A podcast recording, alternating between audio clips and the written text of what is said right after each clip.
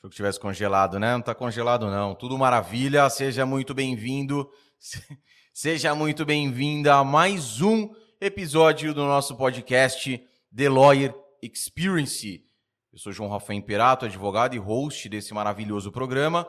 E nesse 43 episódio, nem sei se eu falei 40 alguma coisa, mas é terceiro, tá? Se eu errei lá atrás, me desculpe. 43 episódio, a nossa convidada, a empreendedora sempre empreendedora, Leila Miller. Leila, seja muito bem-vinda e eu quero que logo de cara você já explique aos advogados e a todos aqueles que acompanham, estão acompanhando ao vivo, assistirão na reprise, vão ouvir no seu agregador de podcast preferido o que exatamente você faz melhor. Em que você ajuda os profissionais e, logicamente, também os advogados. Seja bem-vinda. Bom dia. Bom dia, muito obrigado, João Rafael, pelo convite, né? E se eu fosse resumir em uma frase o que eu faço, eu transformo vidas e negócios. Né? Então, com planejamento estratégico, com ferramentas práticas de gestão. Então, tudo está envolvido em transformar a gestão e atingir resultados. Né? De formação, eu sou administradora de empresas. Trabalhei uma vida toda sempre em gestão, em empreendedorismo, em planejamento, né? Tanto do lado profissional quanto pessoal, enfim. E, basicamente, a gente faz toda essa questão de planejamento, né? Essa transformação de vida e de negócios. Então, é importante, né? A gente conversava nos bastidores aqui a importância do planejamento que é algo tão batido, né? Você fala planejamento, pensa, não. É que nem eu falo, chega para advogado e fala assim: advogado, você se comunica bem? Ele fala, lógico, escreve bem, opa, negocia bem, planeja bem, maravilhosamente bem. Na prática, né? Na prática, teoria é outra. Então, planejamento, ele é necessário do começo ao fim. Até mesmo porque quando você chega no fim, você tem que planejar novamente para um novo objetivo que você vai traçar para alcançar, logicamente, num futuro, esperamos num futuro breve. Leila, só vai é. entrar com o nosso patrocinador rapidinho, a gente já volta e manda a bala aqui sem aço, continua esse papo que eu tenho certeza que vai agregar demais a todos aqueles que estão acompanhando e vão acompanhar. Já volto já. Porque agora eu quero falar com você, doutor advogado. Né? Quero apresentar para você o Vocatus. Vocatus é um sistema de controle processual e gestão financeira que conta com um dos melhores recursos do mercado. Cadastro automático de processos pela OAB do advogado, além de várias outras funcionalidades indispensáveis no dia a dia do profissional. E para você que está assistindo, que está ouvindo este episódio, vai lá pegar o seu cupom de 10% de desconto aqui abaixo na descrição. Procure o link, clique no link e garanta o seu desconto. Vocatus, o melhor sistema para o advogado empreendedor. Para o advogado empreendedor. Logo de cara eu falei Leila Miller, empreendedora. Algo que eu vejo muito na advocacia é que os advogados, eles gostam bastante da questão do empreendedorismo. Só que tem muita coisa por trás do empreendedorismo. Se eu posso dizer assim, muita coisa por trás do glamour de ser um empreendedor, porque é pancada né? É chinelada na nuca todo santo dia. E para que isso fique mais fluido, Sim. tem que ter um planejamento. Então, eu queria que logo de cara você dissesse é, para gente o que não pode faltar no planejamento. Eu falava com você é, também no, em off que tem uma questão muito de falta de direção, de quando há a execução aquela velocidade a Ferrari sem freio que eu falo. Ou seja, é muita execução, muita execução, só que sem o mínimo planejamento. E isso remete a não alcançar, a, a não ver resultados. Para os advogados, por exemplo, não tem honorários. Ou os honorários, eles são muito abaixo daquele que ele previa. Sim. Falando em redes sociais, por exemplo, indo um pouco para o digital, ele não faz um planejamento para a gente falar que não é tudo, para falar assim, ah, planejar só para cobrança de honorários, não. não. Mas um planejamento de posicionamento de mídia social, por exemplo, também é. não é feito. Então, a importância do planejamento como um todo. Então, na sua visão, o que não pode faltar na hora de estruturar um planejamento? É super importante, João Rafael, que a gente tenha pelo menos uma estrutura básica, um esqueleto, né? E é justamente o que tu disse, a pessoa pula para execução e não quer gastar um tempo valioso no planejamento. Né? Não quer gastar um tempo ali naquela parte do uh, pensar, né? Porque o pensar em si, o planejamento, não te traz resultado imediato, resultado médio, longo prazo. Né? Então a pessoa fica agoniada de perder aquele tempo, perder aquele tempo planejando, né? Mas o que, que é importante? Que a pessoa tenha uma base. O que, que a gente pensa em base de planejamento, né? A gente pensa que a pessoa tenha sua missão, visão e valores. Daí, esses três conceitos entraram tanto assim na na boca do povo, enfim, eles foram assim, de certa forma, discriminados, usados de uma forma não tão bacana, e as pessoas não acreditam neles. Mas é isso aí que vai te dar toda a tua base. Então, tu tem que saber qual é a tua missão, né? Tu levantou da cama como advogado hoje para fazer o quê? Né? O que, que tu tá querendo fazer de verdade? Né? Qual é a tua visão? Aonde tu quer chegar? E quais são teus valores, né? Eu sempre falo nos alunos do Faça Com Seu Negócio que a gente precisa ter valores e esses valores precisam ser os inegociáveis e os negociáveis. Então, tem aquilo que tu não passa por cima de jeito nenhum, outros tu negocia. Então, é, essa base todo mundo precisa ter, porque senão o que, que acontece? Tu sai montando um escritório, tu sai montando, indo atrás de tudo quanto é tipo de cliente, vira uma baderna, né? Porque daí tu não consegue, tu não cria conexão com nenhum tipo de cliente, aquilo ali fica totalmente sem sentido. Daí, nesse momento, quando não está recebendo os honorários que queria, não está, uh, começa a se sentir frustrado com a profissão, senta e planeja. Né? Então, e pode tem, falar. E, e, tem um ponto que você falando nisso, que é aquilo também que, que, que nós conversávamos, que quando tem alguma coisa errada, o que vem à cabeça da maioria é o seguinte: putz, eu estou errando alguma coisa na minha petição putz, alguma coisa eu errei durante a audiência, por isso que o resultado não veio. Ele, pelo fato de ele ser um tanto quanto cético, é, descrente na questão do planejamento antes da estrutura, na cabeça dele está tudo correto. O, o, o não resultado ele não chega em virtude da questão prática. Né? Então é. ele tem essa coisa prática, não, porque não, não, não é não é o planeja, não, não tem nada a ver com isso. Primeiro que ele nem sabe. E aqui eu já aproveito e falo o seguinte, já puxando. Sim. Dê uma mastigada melhor na questão, o que seria, até com exemplos, caso possível, missão, claro. visão e valores. Como você disse, isso realmente ficou algo muito batido. E a galera fala assim, não, ou se não falava o seguinte, não, isso é coisa de empresa grande. Eu sou advogado Exato. agora, estou começando e se essa missão, visão e valores tem a ver com direcionamento? 100%. 100%. É a tua missão, visão e valores que vai dar o teu direcionamento. Né? Então, por exemplo, a minha missão é transferir conhecimento. Então, eu não entrego nada pronto. Eu ensino o empreendedor, o profissional liberal, a construir o seu raciocínio. Né? Então, quando um aluno me pergunta, Leila, que estratégia que eu uso para isso? eu nunca respondo. Eu sempre faço ele construir um raciocínio. Eu faço perguntas, né? Porque a minha missão é essa: transferir conhecimento. E isso é justamente a questão de direcionamento que tu falou, João Rafael. Porque se olhar o meu material, eu estou o tempo inteiro transferindo conhecimento. Lá não tem nenhuma ferramenta pronta. Não tem nada que tu diga assim, ó, baixa aqui e resolve teus problemas. Não, é são tudo um conhecimento. Então, missão, aquilo que tu acorda de manhã, né, é como se a gente pensasse no curto prazo, hoje. Qual é a tua missão hoje? Né? Dentro das áreas de vocês, dentro das áreas da advocacia, né? O que, que eu quero? Quando eu penso que eu sou um advogado criminal, qual é a minha missão nisso?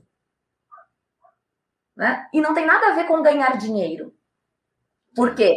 o, o ganhar honorários, o dar certo financeiramente é uma consequência de toda a construção. Sim, perfeito. E aí, quando a gente fala, por exemplo, a missão, a, a, a missão, ela é atrelada à resolução de problemas. Então, por exemplo, o advogado criminalista, que ele lá lhe garante o maior bem da vida da pessoa, o maior bem que é a vida da própria pessoa. Então, a missão dele seria garantir, é, enfim, garantir aquela, aquela a, a liberdade da pessoa, algo do tipo. Exato. Sim. Exato. Entende? E dele vai direcionar todo o seu, uh, toda essa comunicação para isso. Certo. Né? Então, por quê? Eu, poder, eu poderia substituir, ou substituir não, mas para facilitar, é até como você é, bem colocou, da levantar da cama, né? Então, uhum. o porquê, uma área específica, o porquê você é, escolheu o direito das famílias, por exemplo. Exatamente. O motivo disso, o, o que você quer com isso? É o que você disse, ah, eu quero ganhar dinheiro. Tá, mas você poderia ganhar dinheiro com qualquer outra área. Por que essa área? Eu tô, eu tô falando isso até para é, deixar mais fácil ainda, é. É, porque eu, eu demoro um pouco para alcançar as coisas. Tem coisas que é mais rápido, mas tem coisas que para alcançar fica um pouco mais complicado. Eu fico pensando, será que tem gente que nem eu? Então, para ter esse tipo de pensamento, porque isso é muita clareza, né, para a pessoa. Entende? Então, tu tem que saber, é exatamente isso. Por que tu escolheu isso, né? Sim. É aquilo que te move, né? O que, que eu, eu, costumo dizer assim, o que tu faria até de graça, né? Tu vai encontrar a tua missão. E depois a gente dá um jeito de monetizar isso. Entendi. Né? Então, isso seria a tua missão. Né? Então, quando tu escolhe ser um advogado de pessoa jurídica, né, empresarial, qual é a tua missão ali? Né? Por que que tu tá, por que que tu escolheu essa área? O que, que o que, que tu vai entregar para esse para esse outro CNPJ, né? E quando a gente está pensando em visão, a gente está pensando no longo prazo. Aonde tu quer chegar?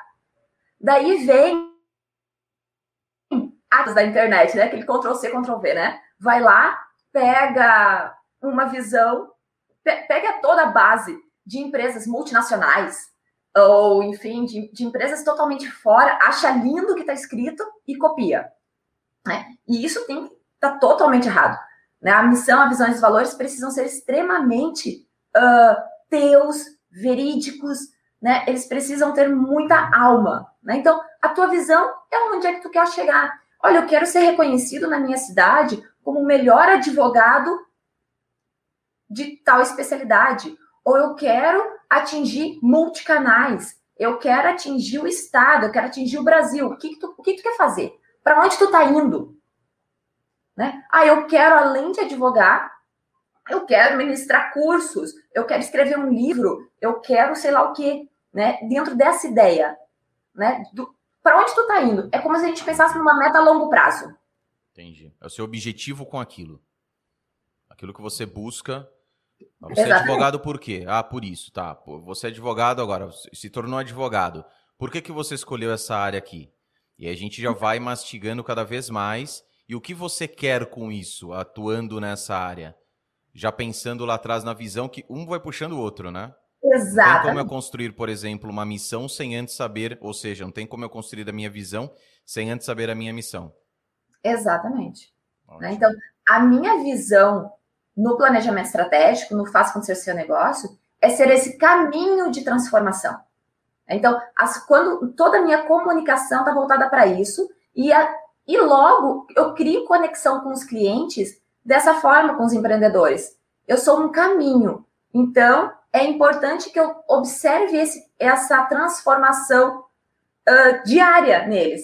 E quando eles me trazem, Leila, eu mudei totalmente a minha visão depois da aula, eu percebo que eu fui o caminho. Então tá tudo certo. Eu estou seguindo a minha base. Aquilo que você almejou lá atrás. Exato. Ótimo. E aí os valores? É aquilo que você tira tudo do teu negócio, né? Tira tudo, né? principalmente profissional liberal, principalmente advogado. Tirou o teu escritório, tirou tudo, ficou só você pessoa. Quais são teus valores? Pelo menos cinco valores, né? Daí a gente vai falar tipo assim, E daí tem, de novo, tem os muito batidos, né? Ética, honestidade. Não, não, né? Não, né? Vamos pensar que aquilo ali a gente tem que praticar. A visão, missão e valores a gente pratica. Então, tem que sair dessa mesmice, tem que sair desse olhar pequeno e pensar maior. Tipo assim, o que, que eu tenho como valor? Né? Então, vamos supor, eu gosto muito do Falcone, e um dos valores da empresa do Falcone, que imagina que é extremamente multinacional, é simplicidade. É simples. Porque ele entende que tudo que é muito burocrático gasta muito dinheiro e gasta muito tempo. Então, tudo é simples o valor.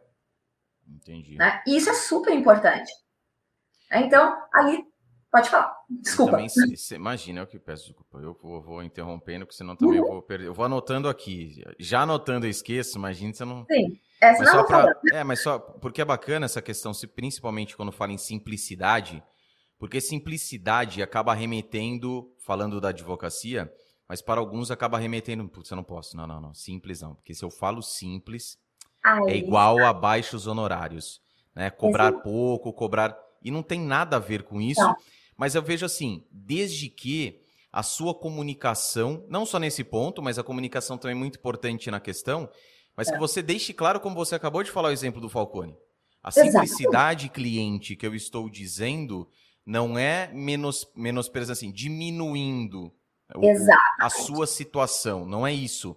Não. Mas é a simplicidade no trabalho o que vai dar mais celeridade, mais uhum. eficácia na resolução do seu problema. E certo? que vai melhorar a comunicação. Isso, né? Então, quando um advogado tem como simplicidade um valor, a, a sua comunicação com o cliente é uma comunicação que o cliente entende. Né? Ele abre mão daqui a pouco de alguns termos muito técnicos para que o cliente possa entender o que ele está falando. Caso contrário, a pessoa está falando em outra língua, porque o cliente não entende. Né? O cliente não tem noção do que tu está dizendo. Então, quando a simplicidade está em fazer o outro entender, né? Não no simples de baratinho. Sim. E não porque também você não coloca esses, não, não adiciona esses valores tradicionais, digamos assim, que ah, não, não, não, não coloquei honestidade, quer dizer que eu sou desonesto? Não, já parte da presunção de que você é, né? Eu já parto daquilo que eu sou. Porque se você Exato. já fica encucado, ai, putz, se não colocar honestidade, o cliente vai pensar que eu sou desonesto. Na minha visão, tem coisa errada aí. Então, eu não vou colocar porque é claro que eu sou honesto, né? Exato, entende? E tu não vai botar todas as tuas qualidades, tu vai escolher ali no máximo cinco. Sim. Né? Mas são cinco que são importantes para o teu cliente. Né? Então, vamos supor. Ah, isso é importante. É importante é para o cliente. Isso. Porque tem uma coisa também, Leila, que é assim, que eu falo bastante também, que não é sobre você, é sobre é. o cliente. A gente não está ali para. E, e, é um erro que eu vejo muita gente cometendo nas redes sociais. É uhum. É muito eu, eu, eu, eu, eu, porque a minha, porque o meu negócio. que eu... E não é isso, né? Não tem nada a ver. Eu sempre brinco com os alunos, enfim, com os empreendedores e tudo mais. A massageia teu ego, massageia tua vaidade, né? Faz um carinho em ti, daí pega isso, coloca de lado e olha para o cliente. Exatamente. Né? Se o cliente não enxerga, não adiantou de nada o teu planejamento. Não adianta, não adianta tu ser o melhor profissional do mundo se o cliente não enxerga, né? Então, vamos supor, um dos meus valores é ter atitude de dono. Eu sempre tive esse valor comigo. Então, quando eu pego um caso de planejamento ou os meus próprios alunos no Faça Acontecer Seu Negócio, o negócio todos deles é meu.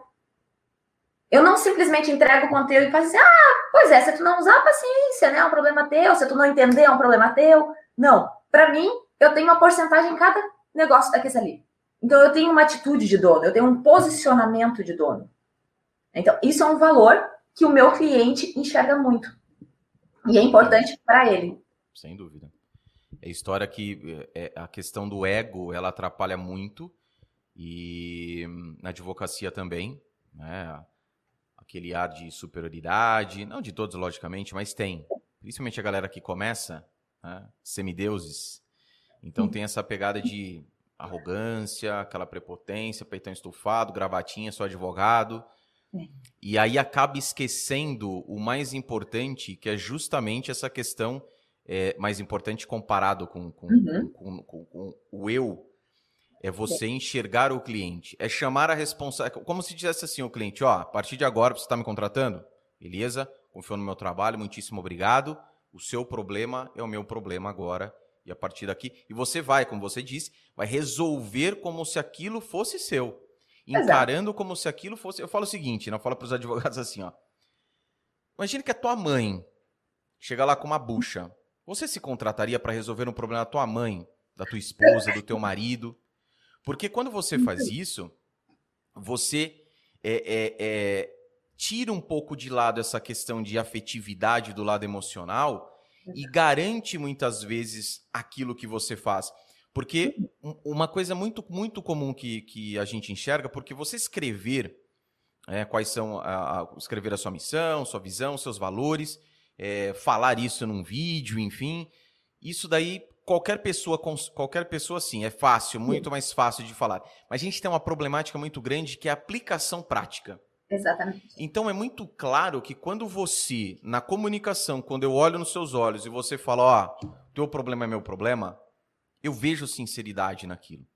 Isso. E a responsabilidade uhum. que você tem a partir de então. É. Porque isso tem um peso gigantesco.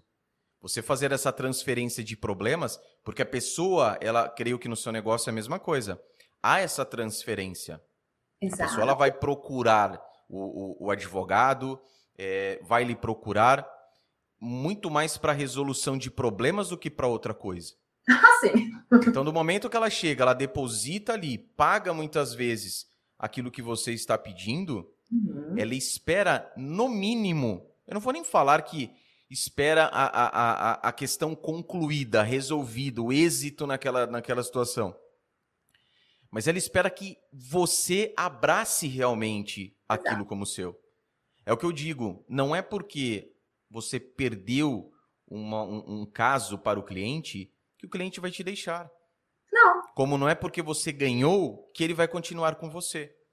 Porque pode justamente ter um ruído nisso que você disse. Uhum. Né? Ou seja, a pessoa fala assim: ah, eu não senti. Não me senti acolhido. Na... Isso a gente vê, vai se tornar, até mesmo pelo distanciamento, pelo uhum. digital, vai, vai, vai requerer do profissional ainda mais proximidade. É. Porque a proximidade, a conexão, o toque né, pele com pele ali no ao vivo, uhum. é muito mais fácil do que no online. Sim. Né? Então, para o online, vai ter que rebolar um pouquinho mais. Tem que, tem que, tem que aumentar muito mais essa habilidade, né? Porque para o cliente, João Rafael, é sempre 100%, né? Para vocês, né, para a gente em si, é mais um planejamento ou é mais um processo, né? A gente enxerga como rotina, aquela é a tua rotina mas para o cliente é 100%. Sim. Né? O problema dele é 100%. E ele quer saber se tu vai dar 100%. Exatamente. Então, se a gente entender que é, quais são as expectativas desse cliente, né? Quais são as dores desse cliente? Né? Porque o que, que tem de importante aí? Que principalmente uh, profissões de profissionais liberais no sentido de advogados, principalmente, vocês saem ótimos, e foi o que tu disse no início, né? Vocês saem muito bom no fim, né? De como vai fazer o prático, mas esquecem que vocês são os gestores desde o início, né? E, e gestão de gestão. Né? Então, que fica até hum, complexo para quem, principalmente para quem está saindo da faculdade, que sai com aquele, aquela ânsia de, ah, porque eu quero ver como é que faz, eu quero ganhar, né? De não entender coisas antes. Então, o que, que a gente vai ter nesse planejamento de gestão antes? A gente vai ter uma coisa que eu vejo que tu bate muito, que é a questão do cliente. Que em planejamento a gente chama isso de modelagem do negócio. E a profissão de vocês é um negócio. A nossa profissão é um negócio. Né? Então, e é sempre olhando para o cliente. Então, qual é a dor desse cliente? Né? O, que, o, que, o que, incomoda ele? Porque quando a gente é escolhido como uh, a gente é a escolha do cliente, é porque ele sofreu um impacto, algum tipo de impacto aconteceu na vida dele, positivo ou negativo, que gerou uma dor nele. Aquilo ali gerou um desconforto, aquilo ali desestabilizou ele, ele precisa resolver. E alguém precisa ter a solução. Né? Então, não basta só tu dizer, eu sou advogado. Isso não é solução para ninguém. Exatamente. E ainda mais pensando na quantidade de profissionais que você tem, você se iguala aos Exato. milhares e precisa mais do que nunca você ter os seus diferenciadores. Você uhum. precisa ser um profissional diferencial.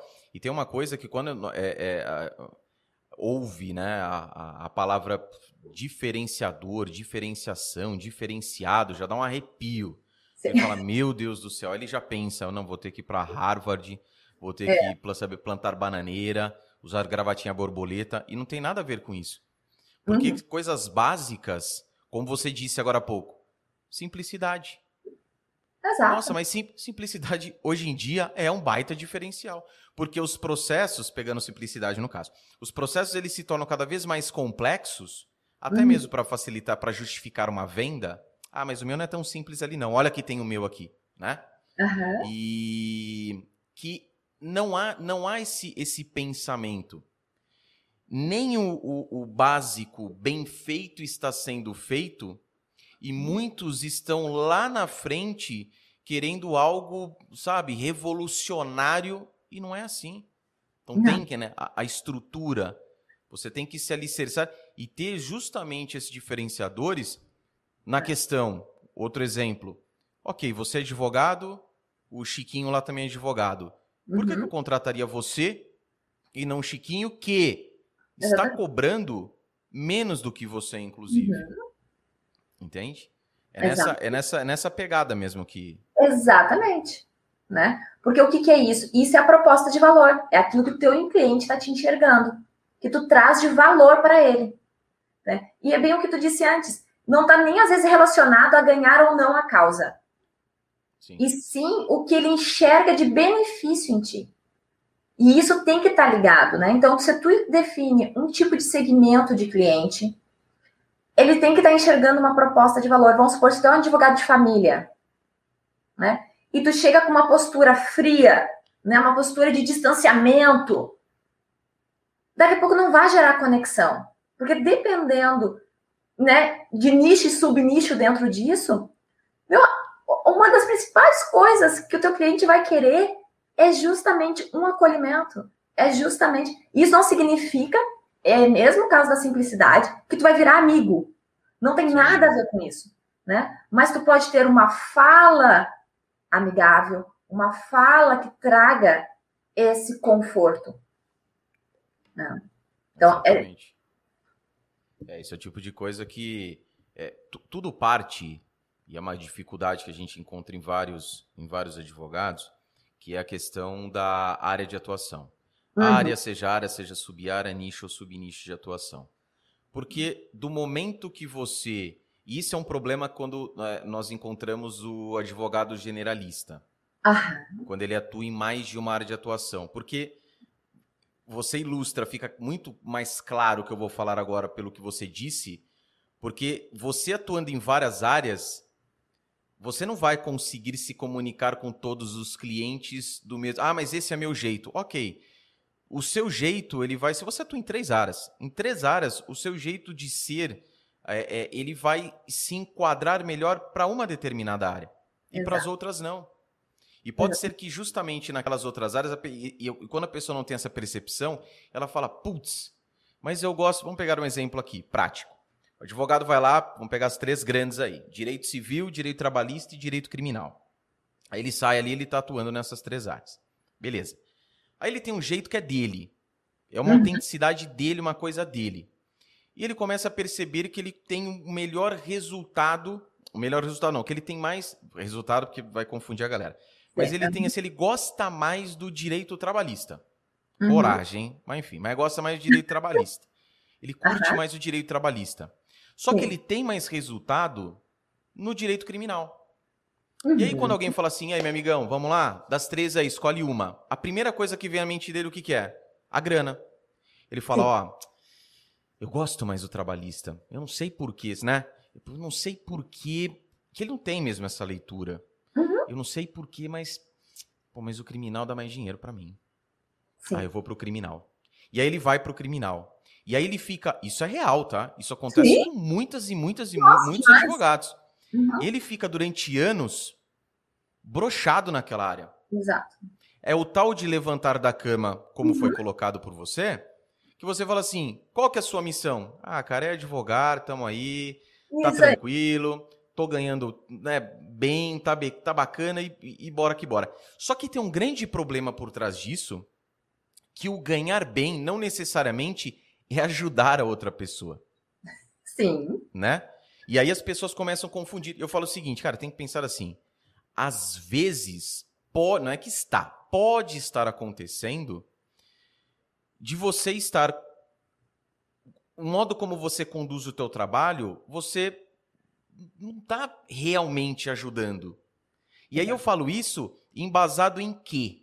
Embasado no fato de não é porque você perde uma ação, não resolve um problema do cliente, que esse cliente vai te deixar. Exato. E por que, que ele não te deixa? Porque em alguma coisa ele vê em você que o conforta. E não necessariamente a resolução de problema. Quer um exemplo disso que eu vejo muito? A pessoa que fica muito resultadista, Uhum. ela tem que ficar brigando por causa de preço. Porque se, se eu encontro uma outra pessoa que entrega o resultado para mim, só que cobra menos, é para lá que eu vou. Exato. E aí vira esse ciclo e a pessoa vai fazendo o quê? Vai baixando cada vez mais. Uhum. Baixando cada vez mais. Às vezes a pessoa entra, a experiência que ela tem com aquele ambiente, muitas vezes, com um tratamento, com um zelo, com uma atenção, com uma compreensão. Você conversa com o cliente, conhecer o cliente, conhecer o negócio do cliente, se interessar por aquilo. É. Vale muito mais e facilita muitas vezes na hora que você precifica o seu serviço. Sim. Entende? Exatamente. Tem isso, né? Tem essa, essa a disponibilidade, a pessoalidade, a conexão. E Uhum. tudo isso faz parte do planejamento, né? Faz tudo parte do planejamento. É tudo base, né? Porque, e daí o que, que acontece também nesse momento, né? A pessoa para, e por mais que a gente já tenha dito, tem que ser com o olho do cliente, tem que ser com o olho do cliente, a pessoa para e fica com a sua visão, né? Então, o que, que eu entrego para o cliente? Ao invés de ter, e o caminho é totalmente inverso. A gente precisa perguntar pro cliente. E daí, essa conversa é uma conversa difícil para praticamente 100% das pessoas, né? Elas não querem mostrar essa, elas não querem abrir isso, né? Então, elas não querem olhar para um cliente e dizer assim, ó, vem cá, por que, tu me escolheu? Ela, ela prefere ficar adivinhando. Ah, ele deve ter me escolhido porque meu escritório é mais bonito. Ele deve ter me escolhido porque eu tenho olhos claros. Ele deve ter me escolhido pelo meu diploma na parede. E daí tu fica fazendo suposições. E tu fica errando o teu planejamento. Tu fica errando a tua estratégia. Porque se tu perguntasse pro teu cliente, vem cá, por que, que tu me escolhe? Né? Por que, que tu escolhe o meu serviço? Vão vir informações valiosíssimas que vai te fazer montar estratégias excelentes e atingir um resultado espetacular. Ainda mais visando próximos clientes, né? Sim. Eu falo do cliente, do cliente ideal, cliente dos sonhos. Às vezes aquela Hum. pessoa tá com você por uma. pe- Às vezes ela fala assim: não, não, não tem nada. Você, eu, né? Vamos falar assim, ah, pelo, é, pelo escritório. Então fala assim: ah, tenho certeza, porque, porra, um sofá gostoso aqui na recepção, cafezinho Nespresso à vontade, não tem limite lá, caixinha de cápsula lotada ali. Então é por isso que ele tá aqui. Se for por isso, é um problema gigante. Porque o dia que você resolver trocar o sofá, ele vai embora. Não tem Exato. mais café, só tem água agora, ele vai embora. E Exatamente. muitas vezes pode ser que você se surpreenda com a resposta dele, como você disse, cara, pelo atendimento que você dá, pela disponibilidade que você tem. E aí você fala, opa, preciso trabalhar mais esse lado. Exatamente. Porque se é a dor de um, pode ser a dor de vários. tá? E o que, que eu vejo às vezes no advogado acontecer? Das pessoas procurarem e, e- e falarem, não exatamente com essas palavras, eles falam muito próximo, porque tu é o mais barato. Gente, Isso qual é é o profissional que quer ser conhecido pelo mais barato? E é o que mais tem, tá? Eu falo pra galera o seguinte: não faça do seu diferenciador, seja ele único ou seja o principal, o preço de seus honorários. É. Sabe? Ou tipo assim, ah, porque tu é barato, ou porque, enfim, tipo, né? Diminui o valor do profissional. E daí pensa assim, ó, ah, porque eu te procuro para coisas pequenas? Por exemplo, né? Porque se for um problema grande mesmo, eu vou procurar outra pessoa. é, veja só, é, é, isso que eu ia perguntar para você. Eu até faço isso com os meus alunos, quando eu vou pedir é, é alguma opinião para eles, eu sempre vou na linha do feedback negativo. O que eu posso melhorar? Na visão de vocês, inclusive fiz uma pergunta recente, falei o seguinte: se vocês fossem os meus sócios, visão de negócio, o que vocês acham que a gente poderia melhorar no negócio? Uhum. Por quê? Porque as pessoas, quando elas procuram e estão muito acostumadas, falando novamente de, de da, da, internet, de redes sociais principalmente, Sim. com afago, com a mãozinha na cabeça, com elogio, uhum. ai que lindo, ai que bonito. E isso acaba travando parte dessas pessoas no pedido de feedback negativo para as outras. Negativo não é no sentido negativo, mas com medo da pessoa falar assim: ó, quer saber? Pô, fala, pode falar? Então vou falar aqui.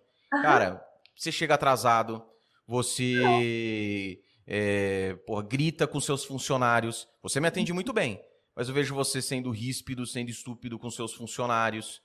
Você, eu não acho legal a postura que você tem na internet. Uhum. E o uhum. medo do julgamento acaba. E, e olha que gozado, a gente está falando de crescimento de negócio. Exato. Não é? Exatamente. Você se depara muito com isso? A galera chega e tem. Você percebe também com, com seus clientes, com seus alunos, essa, essa versão. Ah, não, né? Ah, não, Leila, eu entendo, mas ah, ah, qualquer dia eu mando. Um Google Forms. O cliente foi lá no seu escritório, você fez lá, não fechou com você. Você tem os dados do cliente, tem um e-mail, por exemplo, do cliente, WhatsApp.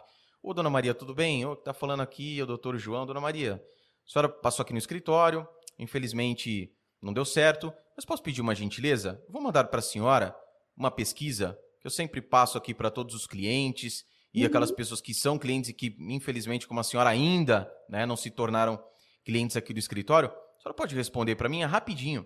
É. Coloca lá cinco perguntinhas, papum sim ou não, ou com, né, é bem objetivas. É o que você disse, isso te dá uma visão violenta. Aquilo que é. você nunca imaginou, porque tua mãe curte o seu trampo, seu marido, sua uhum. esposa, uhum. seus filhos. Só que por que, que a coisa não está fluindo? Exato. Entende? É, não que isso seja a resposta para tudo, mas ajuda, né? ajuda e te dá um norte, né? Os formulários, né? Nossa, tem, tem uma ferramenta mais prática e gratuita que essa? Sim. Não tem, né? Onde a pessoa pode se sentir à vontade para dizer o que ela quiser, por mais que tu ainda possa manipular, né? Porque tu sabe para quem tu mandou, né? É. é. Mas a pessoa tá, tá à vontade para responder de certa forma. E eu acho essa que questão, só, só aproveitando, tem essa questão também. Quando for formular as perguntas, não induza uma resposta, que advogado é macaco velho. Ele é. vai lá, faz uma pergunta, né? Até porque quando a gente fala verbalmente, fica uhum. fácil, uhum. né? Uhum. Fala para mim que cor que você gosta, do vermelho ou você gosta do azul? Uhum. Né? Do vermelho, do vermelho ou do azul, do azulzinho. É. O que, que você gosta? Né? Então, não induza, porque é. senão você vai estar assim, falei, ah, não é, olha lá, tu gosta de tudo. A hora que você vai ler, eu já peguei formulários, eu falo isso para advogado, em mentoria, o advogado, deixa eu dar uma olhadinha no formulário, mas nossa senhora, Exato. Você está tá persuasivo demais aqui. Exato. Claro, até eu responderia o que essa pessoa respondeu aqui. É. Ou a pessoa faz um formulário com, com respostas de escolha. Tu, tu tá limitando as escolhas da pessoa, porque a, quem tá respondendo vai fazer a lei do menor esforço. Então, quanto mais tu induzir, mais a pessoa vai. Coloca assim, que nota, que nota você dá meu atendimento? 9, 9,5, 9,75 ou 10? Aí deu 9,5. Pô, 9. Oh, você acredita? 10 formulários, 5, 9,5. É lógico. Coloca um zero lá, um 2. É, né? né? E a gente tem que pensar mais fora da caixa, né, João Rafael? A gente tem Sem que pensar dúvida. fora do que a gente está pensando. Então, faça perguntas mais inteligentes, do tipo: o que te tira o sono? Né? Vamos supor, se tu tá pensando, tu é um advogado de empresa, né? E tu mandar um formulário para empreendedores, para donos, né? Empresários, assim, o que te tira o sono no teu negócio? aberto. Deixa a pessoa escrever o que ela quiser. ali tu vai conseguir pegar informações valiosíssimas. O que tu vai fazer com essa informação? Vai ajudar lá na tua comunicação de marketing. Exemplo prático. A última vez que eu fiz pesquisa de dores, né, que eu coloquei lá, que daí tu, tu direciona, tu não faz isso ao Léo, né? Eu mandei para quem? Eu mandei para novos empreendedores, profissionais liberais. E que a, quando eu disse, o que, que te tira o teu sono? Que as pessoas colocaram lá ter uh, tranquilidade financeira ou uh, sustentar minha família, ter tempo livre, ter tempo de qualidade. O que acontece? Lá na minha comunicação, não só no Instagram, mas nos vídeos e tudo mais, eu vou falar sobre o quê? Eu sei como te fazer ter qualidade de tempo, qualidade de vida. E isso gera conexão. A pessoa diz, ah, mas olha. Exatamente. Né? Gostei dessa pessoa. Ela não sabe por que ela gostou, mas foi porque tu perguntou um pouco antes. Exatamente. E quando você fala isso, já me remete a pegar um exemplo aqui, né? Que poucas pessoas também não, não trabalham isso, mas você vai lá, pega o Instagram, abre uma caixinha de perguntas, você sabe qual é o seu público e faz essa pergunta. Exato. Você aí que está com problema, né? A, pessoa segue, sabe que você é uma advogada, por exemplo, especializada em direito desportivo. Ela está direcionando aquele conteúdo a jogadores de futebol, por exemplo, que é uma advogada desportista especializada, nichada ainda em jogadores de futebol da Série A. Uhum. Então, quando eles recebem isso, né, o, o, que tira o sono? Ah, não ter minha carteira assinada, não receber meus direitos de imagem em dia, ou Exato. ser dispensar, não ter o contrato renovado. E, uhum. e o que uhum. você disse, a partir daí, a criação de um conteúdo, muito mais informação. Exato. E, e, é, e é uma coisa interessantíssima, assim, eu acredito que as pessoas que estão acompanhando é, tenha ficado muito claro e fique muito claro que nada do que está sendo dito aqui é uma coisa, meu Deus do céu, pelo amor de é inovação, não é? É tudo são, são tudo situações simples, Exato. mas é aquele simples que foi deixado para trás. É o eficaz. Exatamente. E algo que, que te dá uma resposta né, traz para você uma resposta que é o direcionamento para que você consiga alcançar ou o que vai embasar, alcançar aquele objetivo planejado, planejamento, ou Exato. embasar o seu novo planejamento, ou o seu planejamento, o que você, o seu inicial, ou novo planejamento, o seu primeiro, né? Ou um novo planejamento que você vai colocar. E é justamente esse interesse pelo público. Sim. E não é aquela história assim, né? Não é o que você é, é, que você acha que eles precisam, é o que eles precisam. Exatamente. E tem relação com essa atenção ao cliente, né? É. Então, tu tem que conseguir jogar essas informações. Né? Porque tu vai montar uma estratégia com base no quê? Né? No que, naquilo que só tu pensa. A gente pensa muito limitado. Né? A gente tem uma cegueira. Né? Então, tu tem uma cegueira individual, porque por mais que tu tenha estudado, tu, tu tá enxergando só um, uma parte do problema. E daí, o que, que a gente faz? A gente entra em câmeras de eco, né? A gente tende a ter pessoas que pensem igual a gente, porque a gente evita o desconforto. Então, a gente faz uma cegueira coletiva. Né? Porque se eu e tu pensamos igual, a gente fica nós dois enxergando o mesmo problema, ao mesmo foco, e todo o resto tá uh, sem, sem ser olhado, né? Então, a gente tem que ter muito cuidado com essa questão. A gente normalmente entra. É igual se tu for num evento, enfim, ou entrar numa reunião, tu tende a ficar com quem tu conhece Sim. ou pessoas que concordam contigo. Porque ali é confortável. Exatamente. Né? Exatamente. E a, e a gente não quer o desconforto.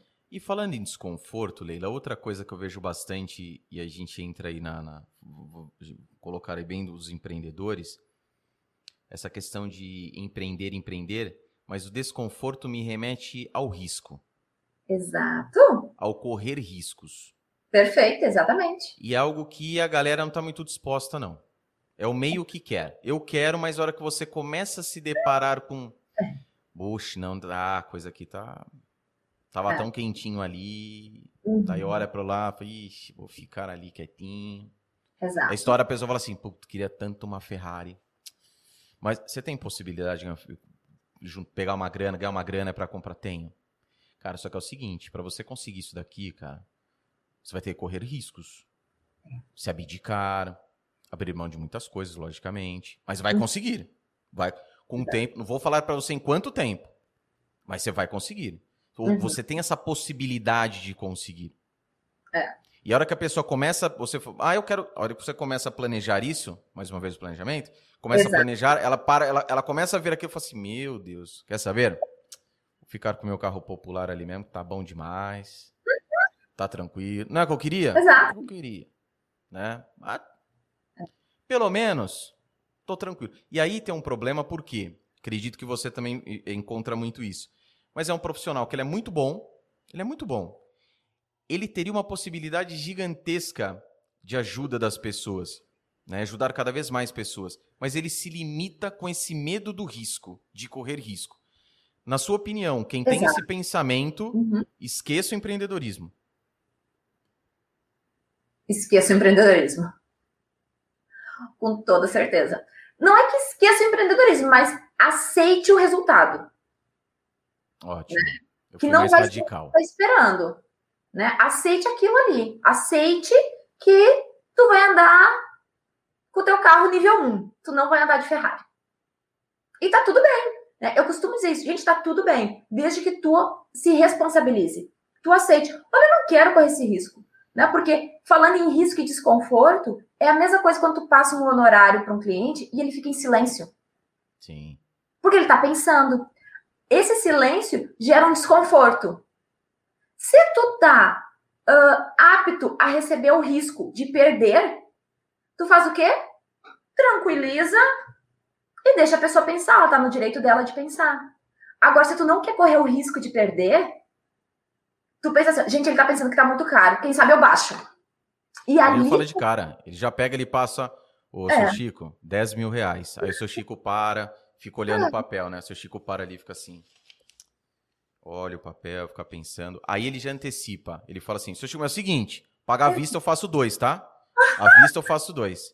E ó, dá um desconto no parcelamento. Faço cinco, parcela em 10 de 500 ainda.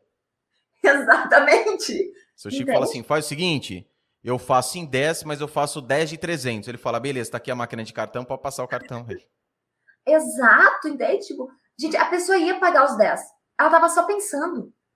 É, exatamente. Né? Mas tu não queria correr o risco.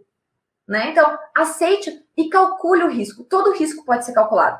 Praticamente, né? 99% do risco Sim. ele pode ser calculado. Então, calcula. Qual o risco que eu tenho em assumir esse posicionamento? Bom, pode ser que eu perca o cliente. Tá tudo bem para ti perder o cliente? Tá. Então tá bom. Né? Aceite esse desconforto, aceite esse risco. E se acontecer, aconteceu. E assim, João Rafael, pelo que eu vejo de acontecer de estratégias, da execução da estratégia, é muito difícil. É muito difícil a pessoa perder. Sim. E tem outra coisa que você falando aqui, nós, né, a gente conversando isso, é, eu acredito que com você também aconteceu, você chega a esse, a esse, todo esse conhecimento porque errou também. Cometeu Sim. erros lá atrás que lhe forjaram e te deram toda essa bagagem e acertos, logicamente, também, mas parte uhum. também do erro. Eu falo para a galera, muito do que eu falo para vocês é o erro durante esses 10 anos de advocacia. Mas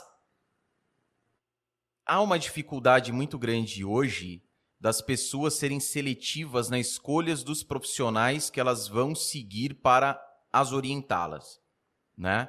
E aí fica Sim. muito mais na questão da, da, da daquilo que é, é supérfluo, para não falar fútil, hum. mas aquilo que é supérfluo, e acaba não recebendo essas informações que o ajudarão bastante. Você vê que isso também, eu falo da minha, mas você naquilo que você faz também, você vê essa carência. Então a pessoa assim, putz, meu, tenho tudo aqui. Porque muito, às vezes não, muitas vezes eu falo assim, meu, se essa pessoa ouvisse isso que eu tô falando, meu Deus do céu, é aquela coisa assim de é, sabe, isso ia dirimir muito de sabor, ia economizar dinheiro, porque uhum. você passou por aquilo, coisa que acredito que no seu tempo não tinha. Quando você Sim. começa lá, não tinha. E hoje, com, é, é, com excelentes profissionais de tudo, né, de todas as áreas, enfim, excelentes profissionais que estão ali na internet, trabalhando sério, compartilhando, muitas vezes deixando aquela profissão mesmo de lado para se dedicar aos outros, a profissão de lado assim, para aquele cliente fim, para uhum. se dedicar aos, aos pares, aos profissionais como ela. E mesmo assim você fala que você acompanha esse distanciamento. Isso é uma coisa que também te dá uma encucada ou, é, ou eu que sou maluco? Tu sabe que isso me encucava bastante. Bah, isso, isso me. Eu pensava assim, mas gente, como é que tu não tá aproveitando isso? Né? Tipo assim, né? Tipo assim, como é que tu não tá aproveitando isso aqui? Né? Tipo assim, aqui tem tanto conteúdo de valor. Tipo assim, ó, tô, tô te adiantando pedrinhas, né? Mas as pessoas também têm aqueles erros que elas precisam cometer. Né? Mas quando tu entende, e em planejamento isso faz muita diferença, que tu pode aprender com o erro do outro, né? Facilita a tua vida. É fabuloso, né? É. Mas é que aí também tem uma questão cultural, né? Do até errar, a pessoa quer errar. Porque, tipo assim, daí é bonito a pessoa dizer assim, que ela passou trabalho, que ela fez tudo sozinha, que, nossa senhora, foi horrível. Quando um empreendedor chega em mim, porque as pessoas gostam, e, e isso em todas as profissões, né? A pessoa gosta de, às vezes, dar uma batida de frente, né? Daí a pessoa olha para mim e fala assim, ó, Leila, eu já consegui resultados extraordinários sem planejamento. A minha única resposta é assim, ó, que bom, tu teria conseguido muito mais rápido com planejamento. Eu falo, eu falo com outras palavras, mas a mesma coisa. É? A pessoa que ela olha e fala assim, não, mas ó, no, no, no, no, offline, no presencial, tô bem, tô conseguindo clientes. Falo, beleza, imagina você com trabalho no digital, então. Exato. Como é que seria? Exato. Né?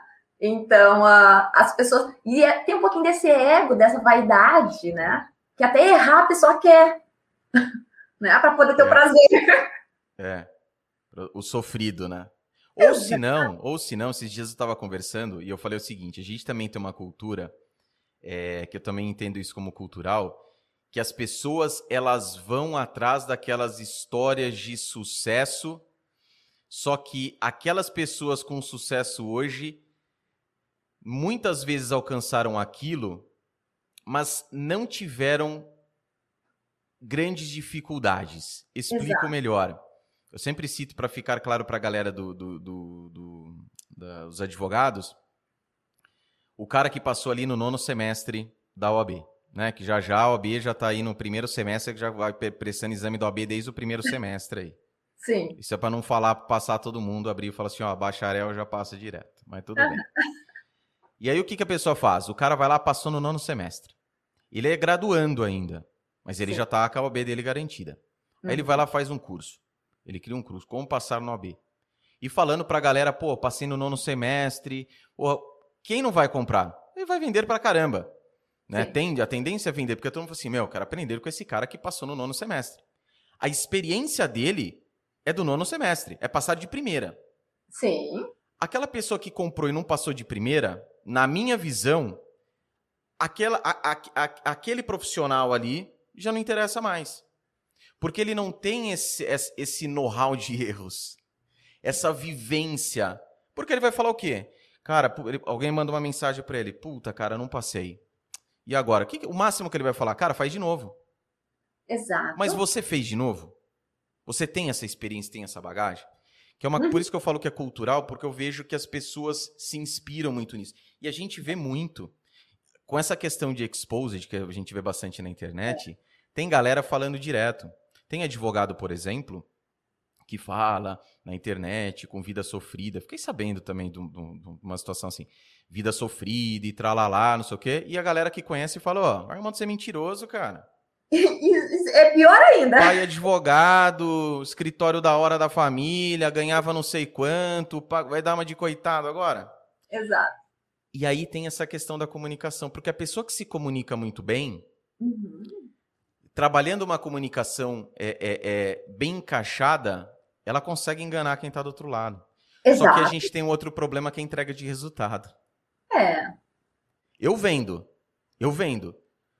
Só que eu não entrego aquilo que eu estou vendendo. Ou eu entrego diferente daquilo que eu falei para você que ia entregar. E aí é aquele profissional que compra uma vez e aí não compra mais. Exato. Né? Para tudo, né? Tudo. Porque é ação, né? Tu pode ter o planejamento mais lindo, o perfeito, se tu não executar, né? Se tu não colocar aquilo ali em ação, não vai acontecer. Né? Então, é muito fácil tu planejar. Sim. Né? Eu quero ver tu colocar em ação. Isso que eu, eu falar para você, na sua visão, o planejamento ele é muito mais fácil comparando, né, do que a execução. Ele exige, um, ele exige habilidades diferentes, né? Porque quando tu está planejando, tu precisa ter muito mais resiliência, né? Porque tu vai ter que pensar mais. É normalmente o tempo que tu está planejando as, as ideias, enfim, começa a misturar sentimento, começa a misturar crenças limitantes, começa a dar assim uma. Tu começa a entrar no olho do furacão, né? Porque tu tá planejando, tu começa a pensar assim, tá, mas gente, como é que eu vou achar o cliente? Que cliente que eu quero? Que canal que eu vou usar? Como assim eu tenho que pensar em fontes de entrada, porque eu não posso depender de uma única fonte de entrada? Então, aquilo ali, tu precisa ter resiliência de aceitar que aquele momento tá ruim, ruim mentalmente. Sim. Né? Tipo assim, tá ruim mentalmente, mas vai passar. Né? Tu tem que fazer, mesmo que seja pouco, mesmo que seja primeiro. E a ação, ela exige uma constância. Então, não adianta tu, tu executar o teu plano de ação hoje e não amanhã. Ou faz uma semana e daí esquece. Porque daí tu esqueceu tudo, tu esqueceu desde lá da missão, visão e valores. Daí, se tu tinha a missão lá de garantir a liberdade de alguém, daqui a pouco tu tá falando totalmente outra coisa.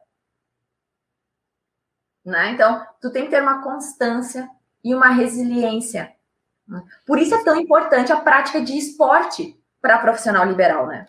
Eu já, eu já falei isso daqui e eu falo porque também foi outra coisa que eu senti na pele. Falei no episódio de quarta-feira eu tinha falado no quadragésimo episódio também.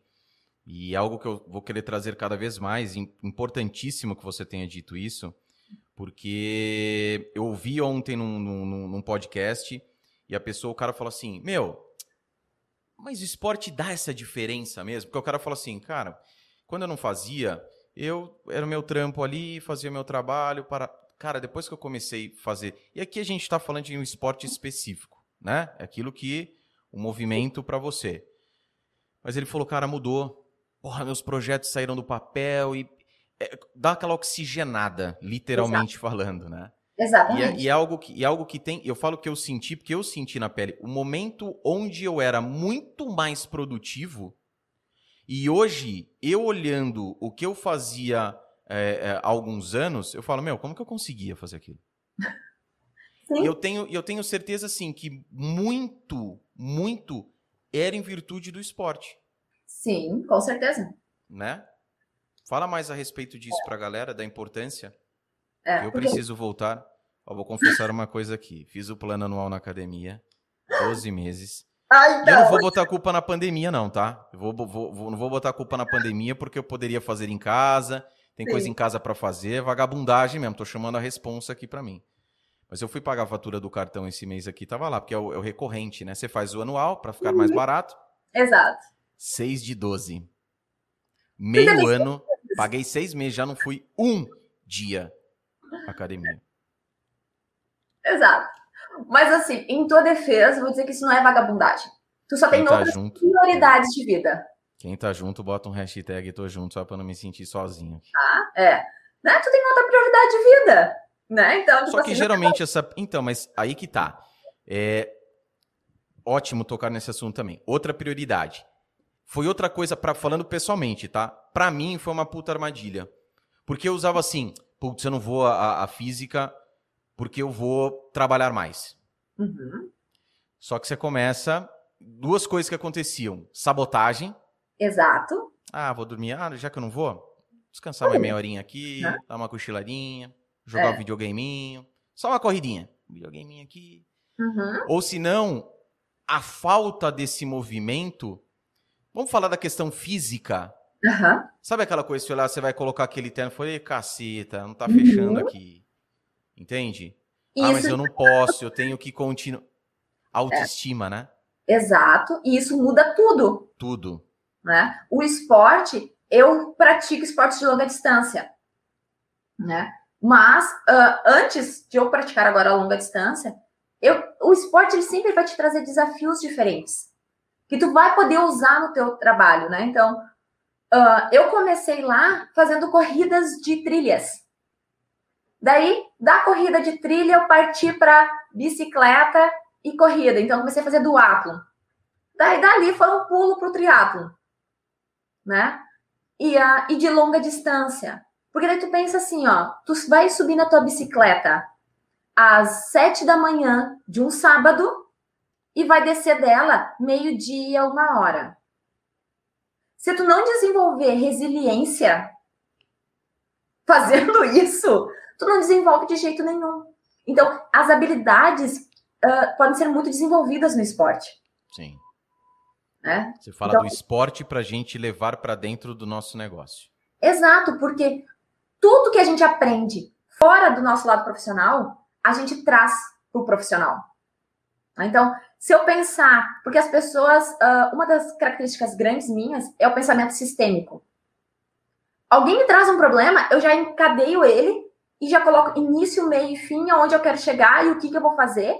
Claro, faço isso há muitos anos? Faço. Só que isso foi uma habilidade que eu aprendi lá quando eu era criança, quando a minha mãe me ensinou a fazer tricô. Quando ela me ensinou a fazer ponto cruz. Ela disse, Leila, tu tem que começar por aqui e ir até lá. Então, tu vai desenvolvendo um raciocínio. Né? Então, lá atrás, muito lá atrás, ela me colocou para fazer curso de corte e costura. Então, eu sei que eu não prego um botão numa camisa antes de outras coisas. O que, que isso tem a ver, Leila? Isso tem a ver tudo. Quando chega uma pessoa um planejamento, eu sei o que, que é o início. Eu sei o que, que é o meio, eu sei o que, que é um fim. Então, as pessoas não deveriam subestimar essas coisas, tipo esporte, novas habilidades, novos hobbies. Isso é super importante para te trazer habilidades que vão te ajudar com a tua competência no teu lado profissional. Ele vai é impactar, é né? Vai ter, ter impacto direto. Uhum. Eu falo isso, eu repito. Eu falo isso não de orelhada, por ter sentido na pele. Então, do momento que eu deixo o esporte de lado, é, um, é assim, é uma queda, ela não cai, bum, do dia para noite mas é uma queda que ela vem é, cada vez mais, vai declinando, declinando, é. E, e, e, é complicado, é complicado. Mas eu vou voltar. É. Vou compartilhar isso daí também, o pessoal não falar mentiroso, não. Tem outra Sim. coisa que você. Tem, tem, pode falar, desculpa. Não, e a gente percebe uh, só exatamente o que tu falou antes, tipo, no momento que tu vai praticando um esporte e alguma coisa que tu gosta, até teu estresse, a tua raiva, Sim todos os teus sentimentos tu coloca naquilo ali. Então tu trata muito melhor as pessoas. Sem dúvida. É, é, é, é não tem uma pessoa que fala assim, cara, pô, fiz um esporte, fiquei pior. Nunca. Ai, fiquei mais nervoso. Até o cara que faz luta. Fala, ah, bati em todo mundo na rua. Comecei a fazer karatê. É. Coisa mudou de figura. Agora eu sou uhum. uma pessoa. Sou um Buda. não que Buda. Buda não, né? O budismo, né? É parar de falar, que eu vou falar coisa que eu não sei. Tem outra coisa que você disse que é importantíssimo, é que é a questão do que eu vi, inclusive, no seu último post no Instagram, e já adianto, abaixo na descrição tem o Instagram, o endereço do Instagram da Leila, vale demais, demais, demais a pena. Sigam Obrigada. a Leila, não para seguir, para aumentar o número de seguidores, mas para você poder ativar as notificações, principalmente, além, Sim. logicamente, do conteúdo mas ativando as notificações para não ficar fora de nada. Mas tem um ponto muito bacana que eu também é algo que eu falo para as pessoas, que a gente tem um momento quando você fala da questão é... primeiro é o post só para falar para não ficar jogado aqui. É o post onde está intitulado Este é o perfil do empreendedor que se destaca. E aí você é... coloca ali os, os, os tópicos, né? É, que não acha culpados, realmente executa o planejado, confia no processo e se inspira nos outros. É. Duas situações aqui. Eu vou começar pela, pela terceira, que é confia no processo, porque uhum. tem algo que eu vejo muito que aquele endeusamento até falo, né? A galera, advogado que fica colocando aí amo direito em hashtag, nada contra, mas só para porque tem que amar mesmo aquilo que faz, pô, né? É. Então continue utilizando a hashtag aí tá massa, Mas assim, um grande problema, e eu falo que a vida já coloca obstáculos à nossa frente. Uhum. Que a vida vai falar assim: quero ver se tu é bom mesmo. Quero ver se você quer realmente isso. Uhum. Faz parte. Faz, Faz parte. Faz parte.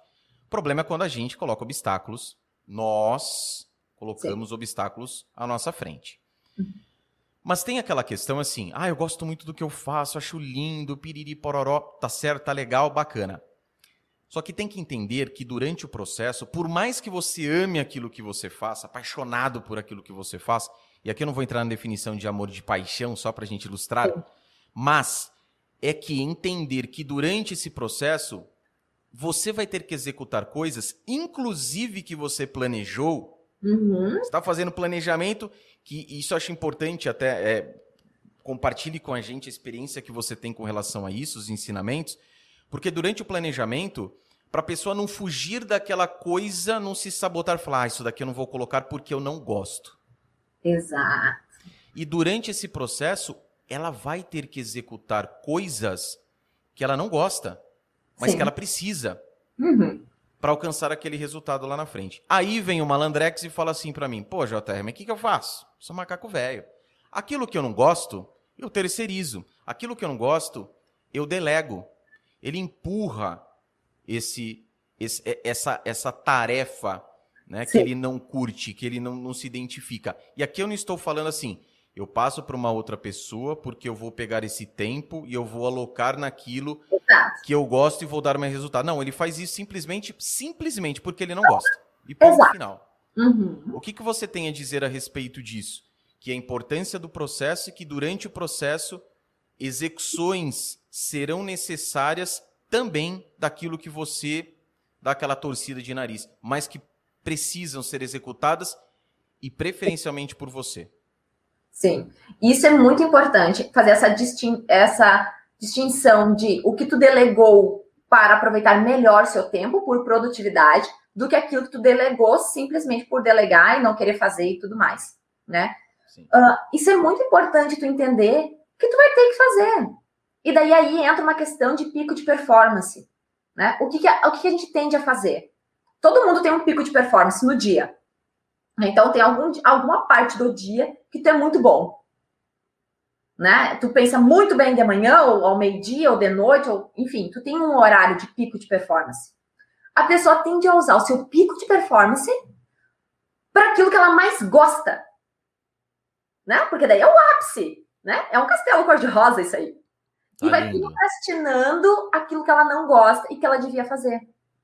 Então, essa mudança de atitude, de aproveitar o seu pico de performance para fazer aquilo que tu não gosta, vai fazer com que tu faça mais rápido.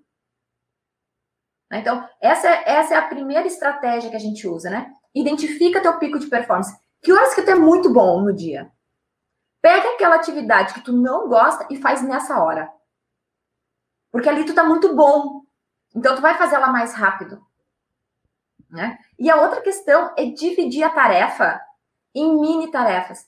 Porque quando a gente pensa em uma coisa que a gente não gosta, a gente pensa assim, ó, um castelo horroroso, imenso, enorme. Gente, que trabalheira que isso aqui vai dar. Né? Então, se tu pensar, tu, diz, tu, tu pegar esse castelão e dividir ele em castelinho de areia e pensar assim, ó, tá, eu não gosto de planejar, mas eu vou planejar durante 20 minutos. Ou eu não gosto de fazer uh, meu fluxo de caixa, mas eu vou fazer ele durante 10 minutos. Tu transforma uma coisa que tu não gosta em coisas tão insignificantes que tu não vai ter coragem de dizer que não. Porque, tipo, impossível que tu não tivesse 10 minutos. Fica muito mais fácil a execução, né? Exato. Então é ver aquela, aquele problema para você, no caso, e sempre arrumar um jeito de fazer, não fugir, não empurrar para baixo do tapete, não delegar, a não ser que seja na questão de pensando em otimização de tempo, uma melhor produtividade naquilo que você faz melhor. Mas o que não acontece principalmente para a galera que começa, que inicia, né? De encarar de frente.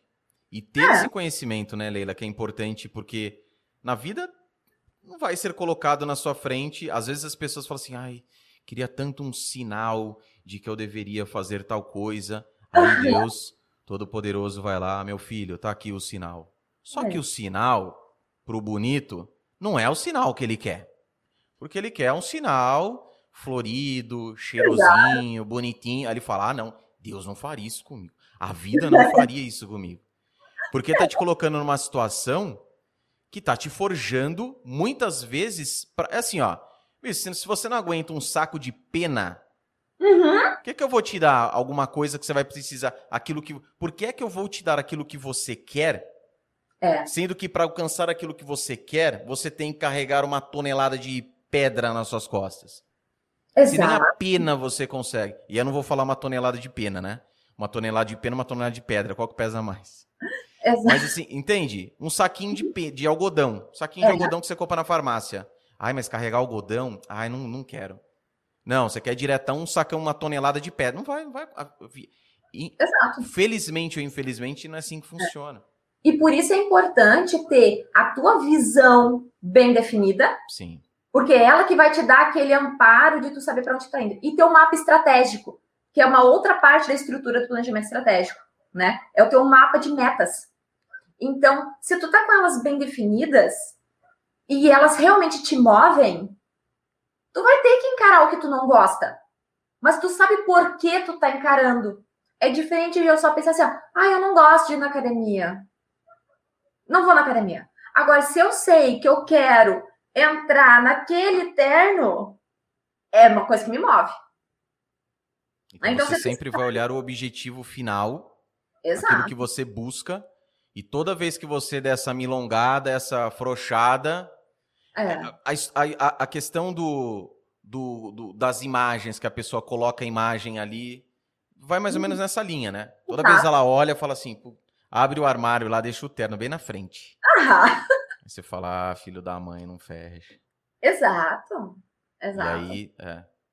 E é isso É, o sim. esporte também, né? Fazendo essa ligação com o esporte. Porque vamos supor, se tu vai fazer uma corrida, né? Tu vai correr 21 quilômetros, vamos supor, tu vai fazer tua primeira meia maratona. O teu objetivo é a chegada. sim. Mas para ti chegar nos 21, tu vai ter que correr 5, tu vai ter que correr 10, tu vai correr 15, tu vai correr 18. E tu tem que confiar nesse processo.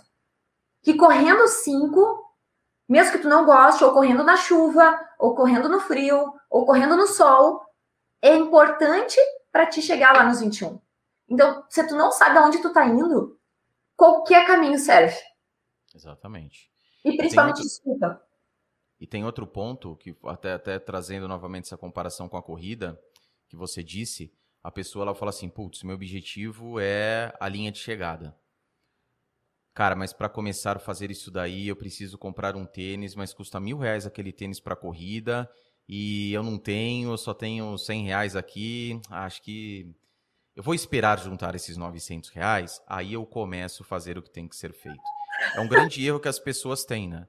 Então ela vai. Eu vejo muito isso quando é, eu falo, porque o vídeo, cada vez mais, ele é. Ele se torna cada vez mais mandatório. Sim. E a minoria das pessoas, dos profissionais, eu vou falar do- dos advogados que eu conheço, eles é, é, aparecem, se expõem. Ah, mas o meu avô, o meu tio de 20, 30 anos, que a pegada era totalmente diferente. Então tem essa versão. E quando você vai falar, além da, ai, mas eu tenho vergonha, e mais, além da vergonha, eu não tenho uma câmera, eu não tenho, ou eu não tenho dinheiro para comprar um, um telefone melhor, uma iluminação. Sempre vai colocando a história de você colocando os obstáculos à Exato. sua frente. Né? É. Tem alguma estratégia para isso, a não ser uns tapa na, na nuca ou não? Infelizmente, o Rafael sabe que eu sou um pouco conhecida, assim, por ser um pouco direta às vezes. Agora eu tava te ouvindo, pensando assim, como é que eu vou responder isso sem ser tão direta? Você é tão ríspida. É, né? Mas é assumir a responsabilidade. né? A gente não quer assumir responsabilidade. Né? Então a gente coloca o quê? No outro ou nas coisas. Tipo assim, ah, mas eu não tenho a melhor câmera, então eu não vou fazer agora. Porque eu dizer, ah, eu não vou gravar, porque eu não quero o julgamento das pessoas, dói mais. Né? Porque, porque- daí tu vai, ali tu vai, né? Tu vai dando uma funilada, né? Tipo assim, mas o que- por que tu não quer ser julgado pelas pessoas?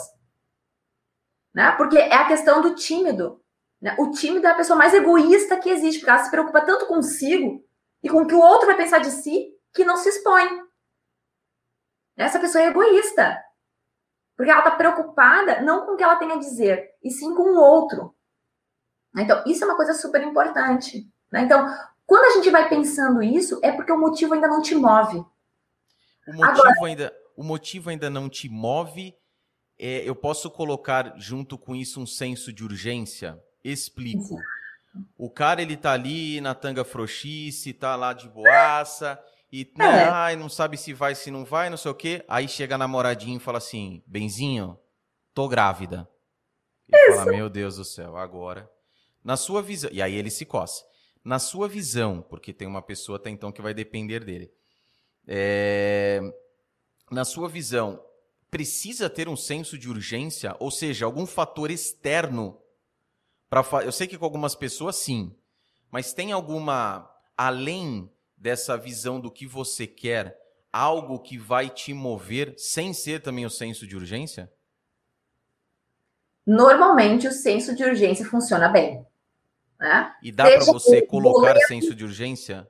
Hã? Por exemplo, vou dar um exemplo ótimo que você falou do boleto. Teve um cara, escuta só.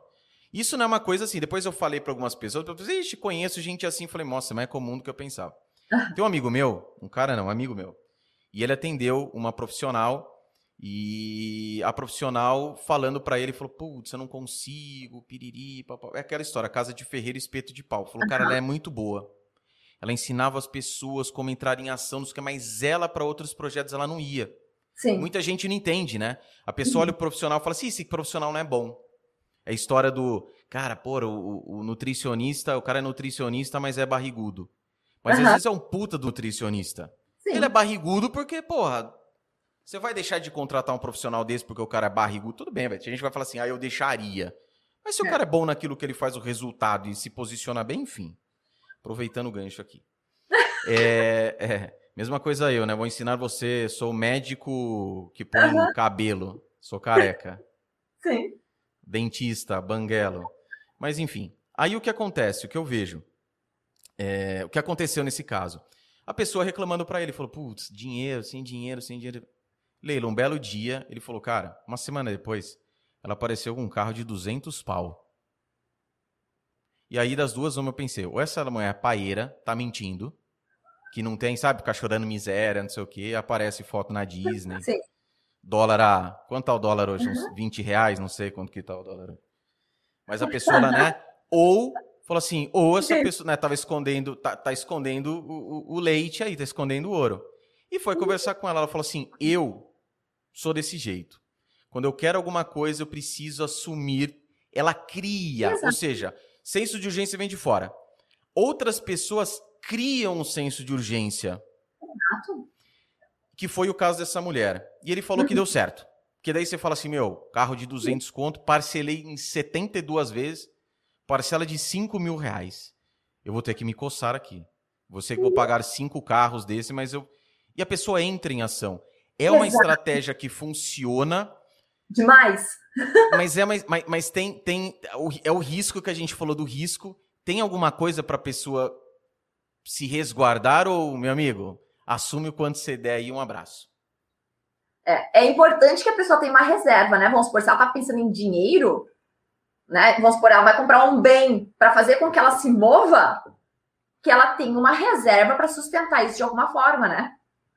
Porque eu acho que o mais difícil é sustentar as coisas, né? Que tem a ver com constância. Tu tem que sustentar. Né? Tu tem que sustentar o teu posicionamento, tu tem que sustentar aquela dívida.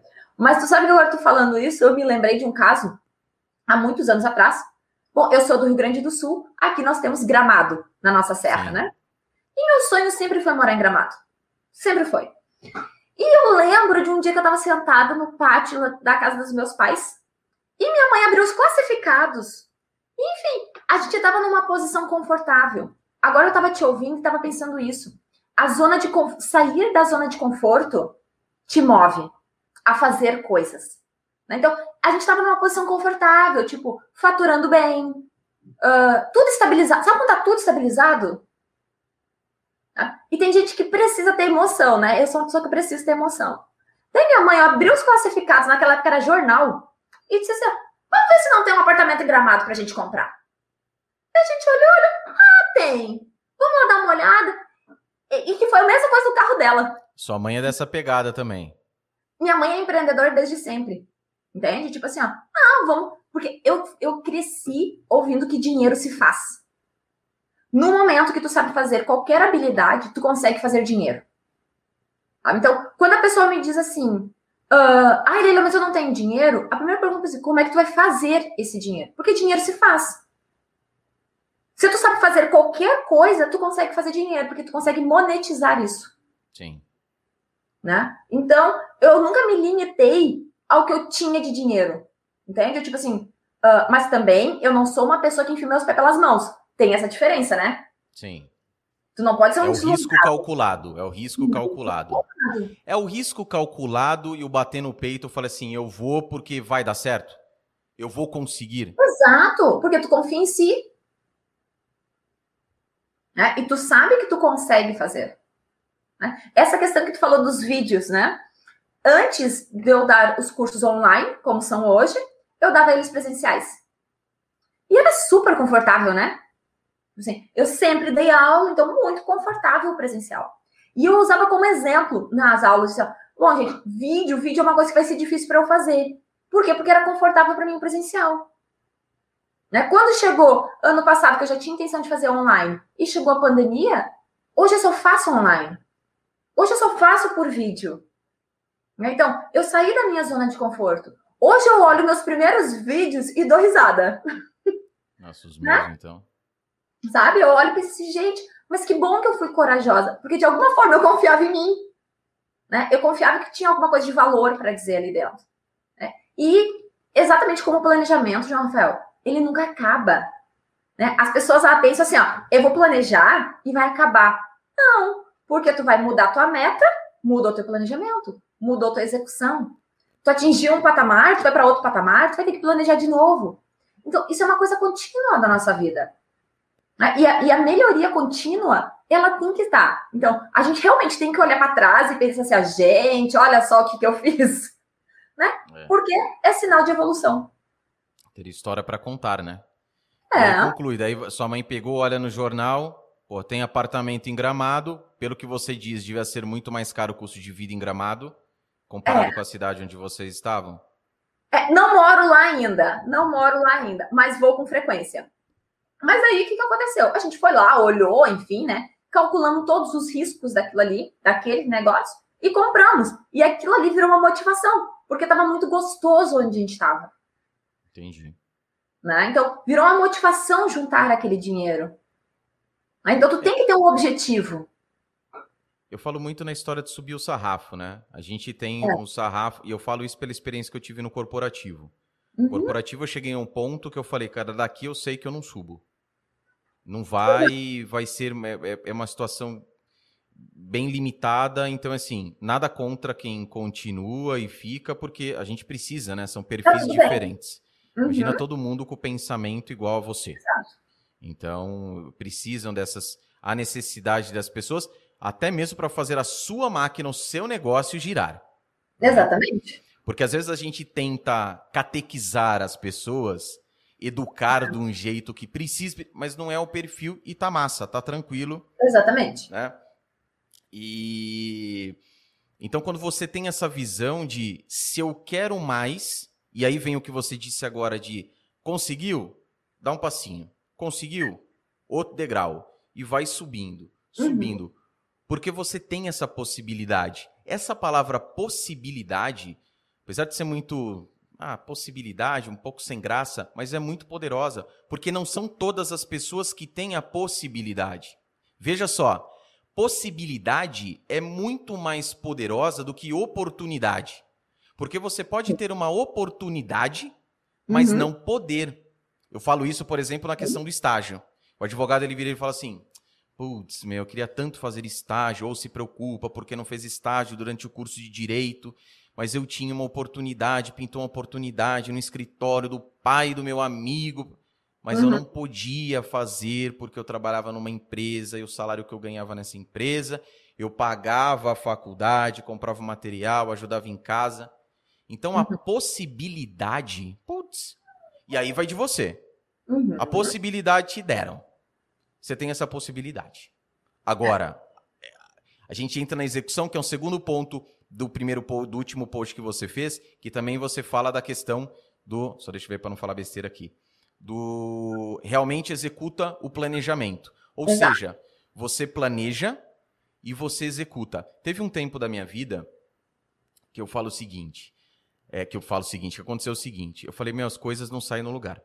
Uhum. Eu vejo que tem um pote de ouro à minha frente, é. eu tô sentadão no sofá, não tem nada no meio do caminho, mas eu não consigo levantar e pegar aquele pote de ouro. Uhum. E aí eu comecei a procurar o que, que eu tenho que fazer, o que eu tenho que fazer, o que eu tenho que fazer. O que eu tenho que fazer.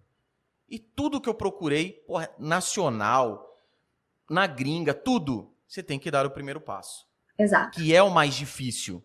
Porque é. quando a gente fala assim, ah, deu o primeiro passo, parece que é uma coisa. É óbvio, é óbvio, mas não é fácil. Não. Nem tudo que é simples é fácil. Fácil. Exatamente. E tem esse problema. E aí tem outro problema. Deu o primeiro passo, o que, que muita gente faz? Beleza, deu o primeiro passo e agora? A pessoa para. É outro ponto que você disse, que é o quê? A consistência. Exato. E manter a consistência em algo que você curte é bacana. É. Agora, vai manter a consistência em algo que você. que faz parte do processo. Não é que você só vai fazer aquilo que você não gosta. Mas que faz parte do processo quando você chega naquela tarefa do dia, a hora que você está listando lá no seu post-it as tarefas do dia, uhum. Ou no seu bloco de notas, você fala, putz, é amanhã, hein? Aí é. já dorme mal. É. E, e por isso que eu falo, quem tem problema com isso, hora que você acorda, pra você não ficar pensando, né? Digerindo aquilo que você não curte, faz de manhã, monta a sua listinha de manhã antes de você começar a executar. Se for esse caso, é uma, uma, uma, uma estratégia que eu utilizo. Porque eu também tenho coisas que eu faço no dia que eu não gosto. Mas você tem que chegar, você tem que fazer, pô. E eu não fico maquinando aquilo. Ou se não, tira o foco daquilo que você não gosta e fala assim: peraí, de cinco, seis tarefas que eu listei aqui, uma eu não curto. É. Porque não é possível que você fale assim, não, cinco eu não curto. De Exato. seis que você colocou cinco eu não gosto. Pô, tem, né? O negócio aí tá meio nebuloso. Mas dessa, tira e fica focando naquela que você curte. Aproveita a dica que você deu, melhor momento do seu dia, ripa naquela que você não gosta, se necessário for, divida em partes menores e faça a coisa. É, é tudo muito. Eu falo isso porque, mais uma vez, é tudo muito falar, aquela história, falar é fácil, uhum. fazer uhum. é o complicado. E realmente, para algumas pessoas é complicado, eu falo porque eu também já passei por isso. Sim. Né? A gente se coloca em situações que fala assim, meu, eu, eu não acredito que eu não estou fazendo isso. Exato. Exatamente. Né? Nessa questão também tem muito a ver uma questão cultural, que é o nosso imediatismo, né?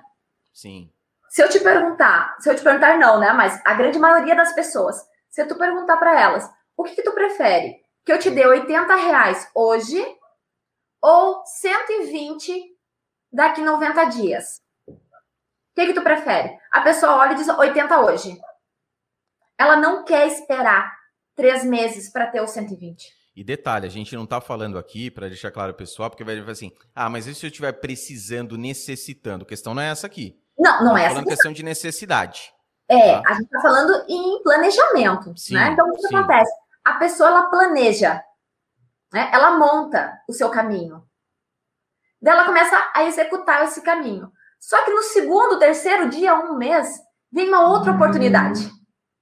E daí tu faz o que com essa outra oportunidade? Entende? Daí tu aceita essa outra oportunidade. Daí tu se desviou do teu caminho. Daí essa oportunidade acaba. Daí tu pensa assim, ó, poxa vida, eu tô perdido. Claro, tu saiu do teu caminho. Né? Então, oportunidades a gente vai ter o tempo inteiro. Né? Isso é a mesma coisa, vamos supor, quando tu assume um relacionamento. Tu vai ter outras oportunidades se tu quiser. Né? Mas tu tem que só dizer, não, obrigado. Vou seguir nesse caminho. Avalia, é importante mudar o meu caminho ou não mudar? Né? Mas a pessoa tende a fazer isso, tipo assim, ela tá indo e daí vem uma oportunidade de ocasião, normalmente, e ela pega aquela ali e dela se desvia totalmente, aquilo ali não tinha nada a ver com, com o caminho dela, com a visão dela, com os objetivos dela, e ela vai pipocando oportunidades. E em cinco anos ela descobre que não tem nada a ver com o que ela queria. Sabe que isso aconteceu. Isso acho que acontece com você, né? Até hoje. Aconteceu comigo Sim. recentemente também. Acho que ninguém tá escapo disso. É porque eu fico, quanto mais velho eu fico, você fica mais calejado, né? É. E é aquela história assim, ah, você faria diferente? É claro, com a minha experiência de hoje, eu faria muita coisa diferente. Mas se eu não tivesse me estrepado lá atrás em muita coisa, porra, você, né? Eu tava falando outro dia, eu falei, meu, a gente precisa. Tudo que a gente passa de perrengue na vida para poder escrever um livro bonito. Exato. Então, se fosse em capítulo 1, como eu me ferrei da primeira vez. Aí você vai contando tudo, porque senão fica fácil, fica lindo. É o é. advogado que vai lá, passa no nono semestre. Teve emoção passar na prova do bem? É, não tem história para contar, bicho. Exato. Então, assim, recentemente, até compartilhando com, com você, com o pessoal, recentemente pintou, bem recentemente mesmo, um mês, um mês e pouquinho. Entrou, mas sim, foi um negócio que eu, eu parei e pensava assim, por quê? Uhum. Por quê? E assim, depois você vai ter essa resposta. E ontem, ontem, muita coisa que acontece comigo, confidenciar uma coisa aqui, que muita coisa que acontece comigo vem antes da gravação de um episódio. Então, não sei se você percebeu, mas várias vezes eu falei assim, ah, aconteceu isso ontem, é coisa muito... E aí, é, ontem eu tava pensando, eu falei assim, cara, se essa proposta chegasse hoje, Uhum. eu declinaria ela de cara. Mas ela acontece no momento de transição. Que sabe aquela que assim, sabe a história do sinal? Uhum. Ah, meu amigo. Tá, o sinal é esse. Não é pra eu seguir. Você tá aqui, ó. Empolgadão, putz, é ali, eu vou para aquele caminho, porra. Aí, no dia seguinte, olha, eu vou falar no dia para não falar algumas horas, porque não chegou a completar 24 horas. Uhum. Bum! E aí você fala, meu Deus, chacoalha a balança, né? E agora? E aí não dá certo a coisa. Uhum. E a impressão que dá, eu vejo Deus dando risada lá em cima e falo assim, ei, fião, não tem jeito, meu, não tem jeito. Não tem jeito, né? Vou piar, acho que ele junta lá os anjos e fala assim, ô, chega aí, vamos fazer uma pegadinha aqui. Uhum. Dá uma olhada, dá uma olhadinha ali, ó. Vou jogar ali a sementinha. Vamos... Porque são coisas. Não, e o detalhe, que não deu certo. É. Porque o problema é quando você embarca na coisa. Entende? E assim, isso não é, não, não, não é algo é, é, é, certo do que eu estou falando, porque às vezes surge uma oportunidade, você está com uma, você tá com uma coisa atrás. Porque foi o que eu pensei. Quando Sim. apareceu, eu pensei o seguinte: será que isso não apareceu que é o melhor para mim? Que por que eu estou falando isso? Porque eu sabia daquilo, da, da, daquele outro caminho que eu queria seguir. Uhum. E era uma coisa assim é, bem trabalhosa, era uma coisa é, assim, bem, bem, bem fora da curva. Uhum. Eu falei, será que não é para eu seguir por aquele caminho e seguir por aqui? E aí, quando não dá certo, eu viro e falo assim: não, foi uma pegadinha mesmo, é para eu continuar seguindo por aquele caminho ali. Exato, exato. Ou seja, isso é uma coisa que ninguém tá escapo, né? Não. Vai daquele momento da leitura que você faz, da necessidade muitas vezes. Tu tem que estar tá consciente né? Tu tem que tá, tu tem que estar no presente. Né? Então, tu tem que olhar para aquilo ali e pensar assim: isso faz sentido? Isso aqui faz sentido para o meu negócio? Isso faz sentido para minha profissão? Né? Isso aqui faz sentido para quem? Faz sentido para o meu ego? Faz sentido para o meu objetivo? Né? Isso aqui faz sentido para quem? Porque, por exemplo, até ano passado, até a pandemia, eu ministrava cursos presenciais e palestras presenciais. Hoje não me faz mais sentido fazer um curso presencial, praticamente. Né? Tem que ser uma, uma proposta muito boa, né? Porque o meu caminho, o meu planejamento todo ficou para atingir uma, uma um raio maior. Né? Então não faz sentido eu voltar para um presencial pequeno, só se for um presencial grande. Né? Mas a oportunidade chega, a oportunidade chega. Entende? Mas aquilo ali faz sentido. Entende? Exceto que, claro, tipo assim, ó, é o dinheiro que vai salvar a minha vida, ou que Sim. vai me alimentar. Né? É aquela coisa. Tipo assim, faz sentido para quê? Entende? Se não faz sentido, agradece. Agradece e entende que foi uma pegadinha só é. para ver se estava firme no teu propósito e segue.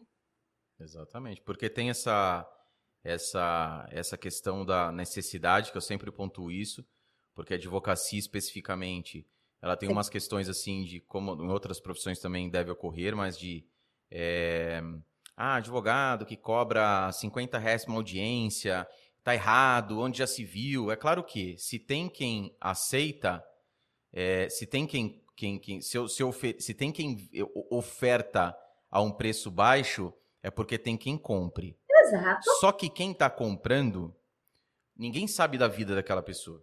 Uhum. Eu não chego ali e falo assim, vamos lá, vamos fazer aqui uma pesquisa para ver quantas pessoas dessas que aceitaram, quantas dessas estão realmente precisando desse dinheiro. Porque eu quero entender que das duas uma. Ou a pessoa está pegando, cobrando barato para ganhar experiência, em troca de experiência, não, tá, não, não visa o dinheiro, uhum. tá? Ou a pessoa, ela precisa daquilo. Ela é. necessita. Ela precisa daqueles 50 conto para comprar um remédio para o filho dela que está doente. Exatamente. E aí vem o ser humano que fala assim: você vai comprar você o remédio? Você que está falando aí que não. Você vai lá comprar? Você vai tirar do teu bolso, vai comprar o remédio e vai dar pro cara? Fala: não, não, não, não aceita não. Porque, ó, continua cobrando aí 500 em vez de 50, porque eu vou te bancando até que isso aconteça. Né? Exato. Né? Não acontece. É. E aí o cara mais arrojado fala assim: não, mas veja bem, essa questão de. É, quando você é, é, age desse jeito, mesmo que por necessidade sua, sua, uhum. Você prejudica a coletividade. Ótimo. O que a coletividade tem que fazer então? Eu vou ajudar esse grupo menor. Exato. Acontece? Acontece. Raríssimas exceções, mas raro, raro, raro, raro mesmo. Então, sempre gosto de pontuar isso, porque as pessoas falam assim: ah, mas é. Não, tem. Necessidade é necessidade. É o momento, como você disse. Exatamente. Você está ali seguinte, você planejou, aí aconteceu alguma coisa na tua vida, você não tem a que recorrer e pintou uma oportunidade fora daquele caminho. E Exato. a pessoa ela, ela acaba optando por aquilo e, mu e muitas vezes, enfim, mas algumas ou muitas, se culpando. Putz, grila, mas não, estava e não, mas apareceu isso, eu tenho que partir para esse caminho, foi oportunidade. É. E uma coisa, né, Leila, não, não impede que você mude a sua rota naquele momento, resolva aquele caso, aquela situação, se estabilize, normalize a situação e depois você continua. Ainda mais falando, né, da advocacia, mais uma vez especificamente, eu gosto bem de pontuar isso que eu não vou falar de outras áreas, de outras profissões. Mas a advocacia é uma profissão aí de 50 anos. Exato. Então não tem problema nenhum, às vezes, você sair do caminho durante um ano, dois, três anos, ou não sei quanto tempo, Exato. e depois você volta a seguir por aquilo que você. que é a história sua de gramado. Então Exato. você tem essa ideia, ou amanhã você fala assim: quer saber? Acabou, tá aqui. Ou aparece uma oportunidade boa de negócio. Exato, exatamente. Entende? Não é verdade? Mas é perfeita essa tua colocação. Porque no momento que tu sabe por que tu tá fazendo as coisas, é que muda. Sim. Né? Tudo Sim. muda no momento que tu isso. Tipo assim, ó. Não, eu vou aceitar essa oportunidade e depois eu volto pro meu caminho. Tá planejado, está claro para ti. Tu não tá pipocando sem saber qual é o teu caminho. Não, tu, tu, tu está fazendo calculado. Tu vai sair e vai voltar. Né? Isso é uma coisa muito interessante. E tu sabe que eu estava te ouvindo falar, isso são em todas as profissões, mas na advocacia isso tem muito, né? A questão de, uh, vamos supor, ah, o, o, advogado que faz as audiências a 50 reais, enfim, tipo, né? A, gente tem, e isso é um, um, dos, uma, um dos itens do post, que é a culpa dos outros, né? Sim. Tá tudo bem se ele faz por 50 reais, porque é o que tu disse, a gente não sabe a realidade dele. E tá tudo bem se alguém aceita pagar 50 reais. Esse cliente te interessa? Não. Então para de olhar. Exatamente. Vai olhar para o cliente que tu quer. Aquele cliente que vai pagar 5 mil, 10 mil, 15 mil. Né? Então, às vezes a gente fica olhando e botando a culpa lá no outro. Ah, porque o cara faz a 50. Então, ao invés de tu pensar que o cara, o outro advogado faz a 50 reais, quem sabe tu pensa assim, ó, como é que eu vou mostrar valor para o meu cliente para ele me pagar mil reais? O público né? do cara é 50 reais, ele trabalha. E essa história. E aí que tá. Tem outro. Importante também essa questão. Isso eu vi o dono da Amazon falando. Que ele fala o seguinte: é careca, né, meu? Careca, careca, né? Então. Já sabem, já sentem.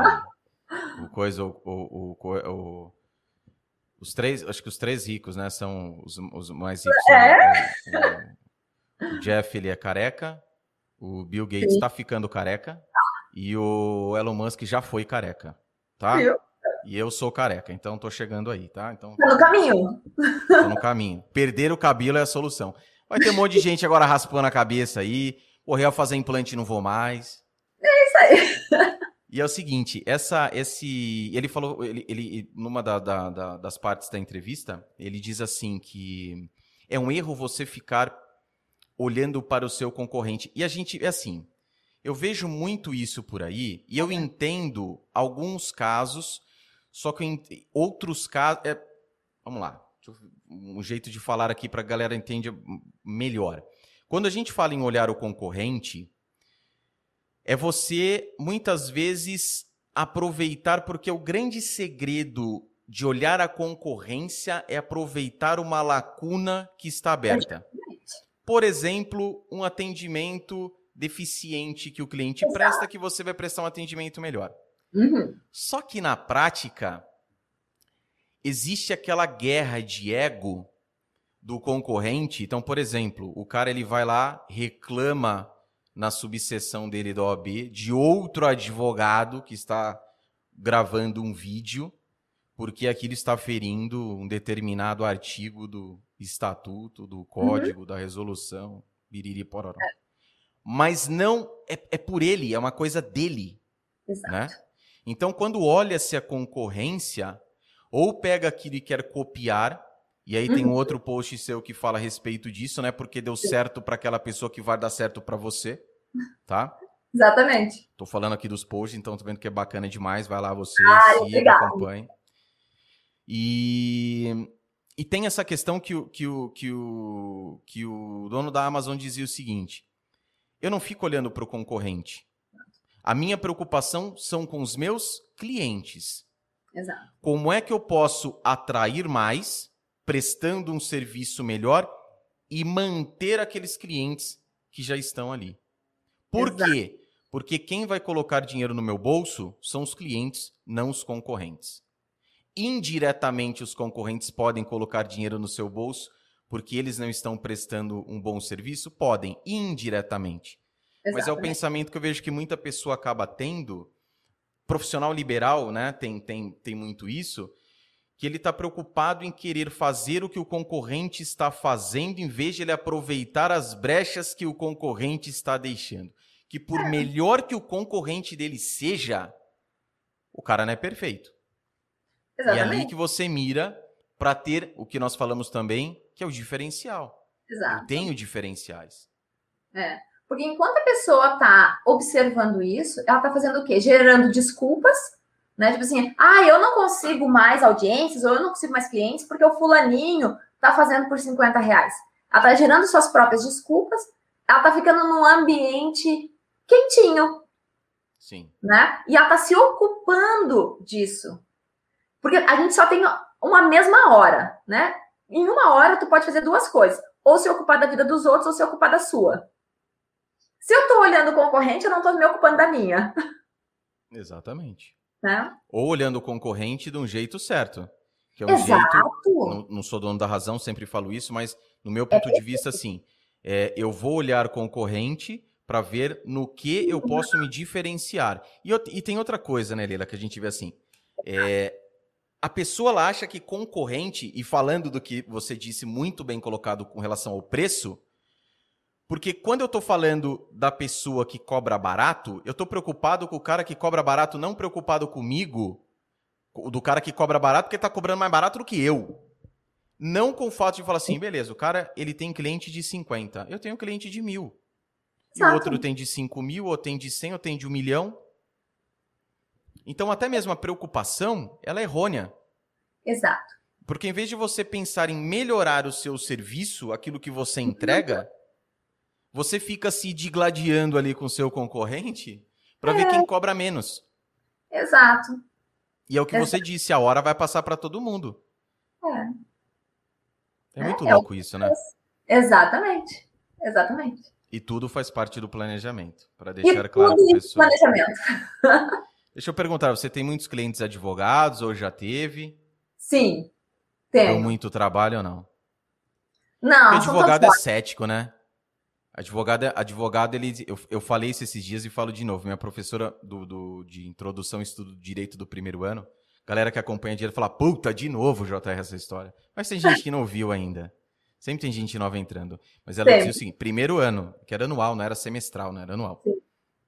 Ela dizia o seguinte: advogado tem que desconfiar da metade do que contam para ele e não acreditar, não, e não acreditar na outra metade. Ah, Aí a hora que você fala assim, você fala assim, nossa, não quero mais ser advogado, não. Isso não faz parte dos meus valores. A gente vem em questão dos valores. É claro que lá no curso você nem tá pensando nisso, né? Sim. Mas eu entendo, depois, com o tempo, comecei a maquinar aquilo. Na minha visão, o que, que é isso daí? Isso torna o profissional questionador, que é algo que falta Exato. demais nos profissionais de hoje em dia. Principalmente Exatamente. com as redes sociais imperando do jeito que estão e vão continuar.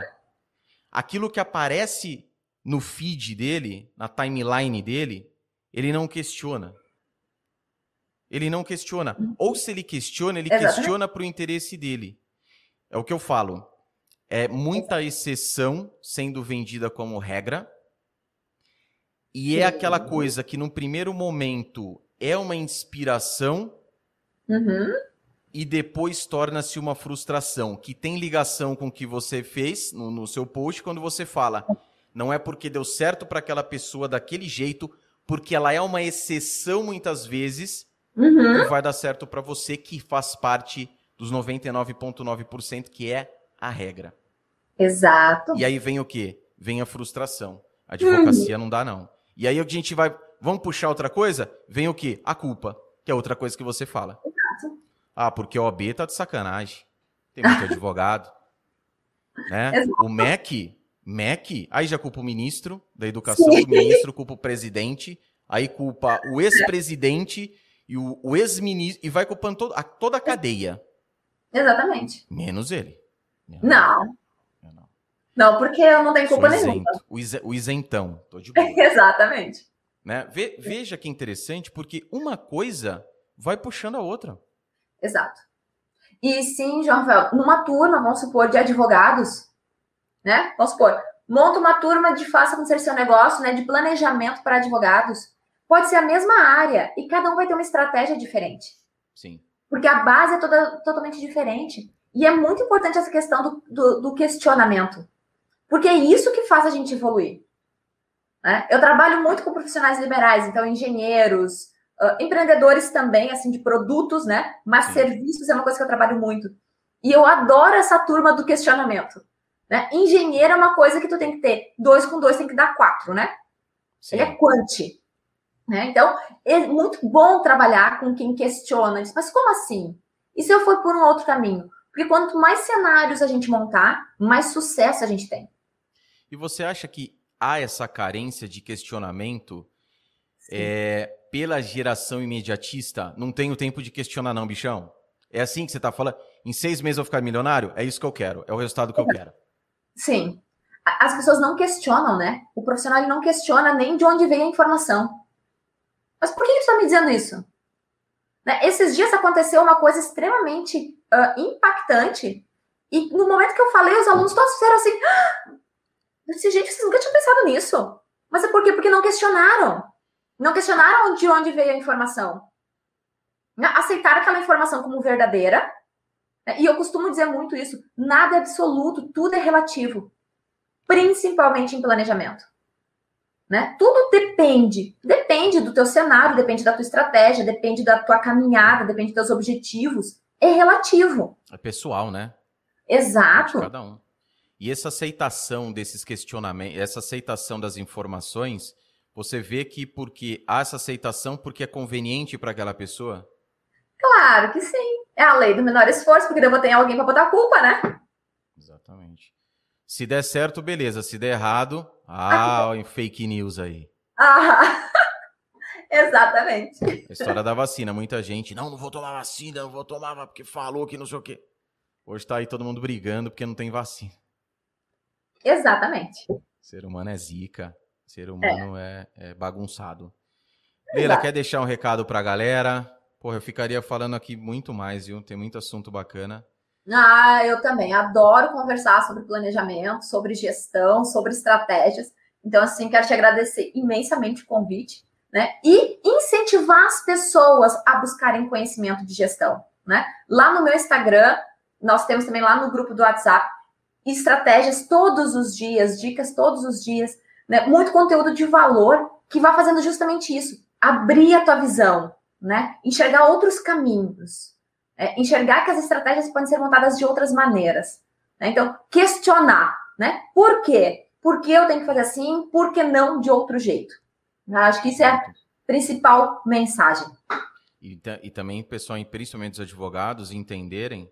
Eu falo principalmente, principalmente, principalmente, porque Sim. pode ser que outros profissionais de outras áreas consumam esse conteúdo Sim. e falam assim: ah, mas aqui não, aqui medicina não é desse jeito, não. Então, por isso que eu falo principalmente dos advogados. Mas quando fala em gestão, a gente que você fala, né, tem essa expertise em gestão, não é. A gente não está falando em gestão de processos, em gestão de. Não. É gestão mesmo do, do, do seu planejamento, porque é algo importante, até mesmo para saber se aquilo é o caminho, se está dando certo, se está sendo bem executado, o que precisa ser mudado ou melhorado. É nessa, nessa linha. Exatamente. Ah, e agora eu lembrei de uma outra coisa, João Rafael, só para acabar. Não, com vontade. Eu, se, se eu tivesse que deixar alguma informação sobre gestão, eu deixaria três perguntas, tá? Tanto para fazer para si mesmo, quanto fazer para sua equipe e tudo mais. E até daqui a pouco para o cliente, né? São três perguntas super importantes de feedback muito rápido.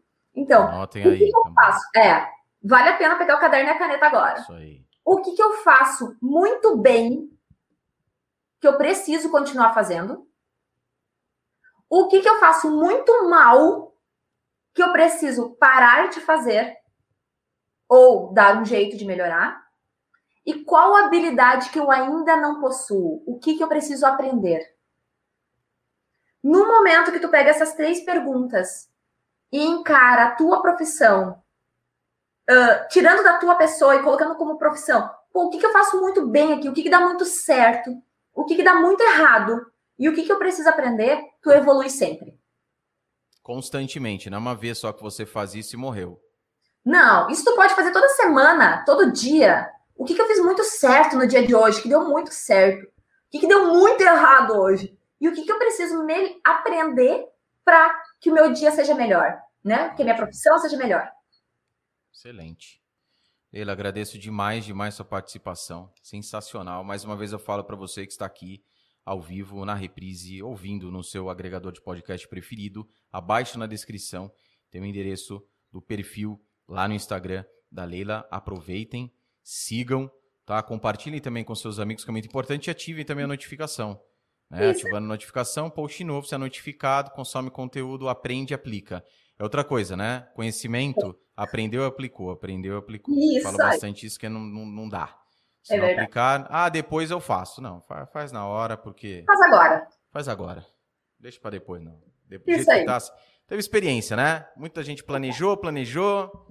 Chega um é. outro coró que vira aí, aí já viu. Aí tá planejado, vai ter que Exatamente. Fazer já. Então arrisque já. Gaste todo o seu dinheiro agora. Tô brincando. Com, com calculando o risco, aí você faz. Calculando o risco. Muito Isso obrigado, pessoal, a todos vocês. Abração. Ótimo dia a todos. Bora que bora. Tem muito trabalho pela frente ainda. Leila, mais uma vez, muito obrigado. Eu que agradeço a todos. Agradeço a você também, João Rafael. Obrigada. Obrigadão. Tchau, tchau, pessoal. Fiquem com Deus.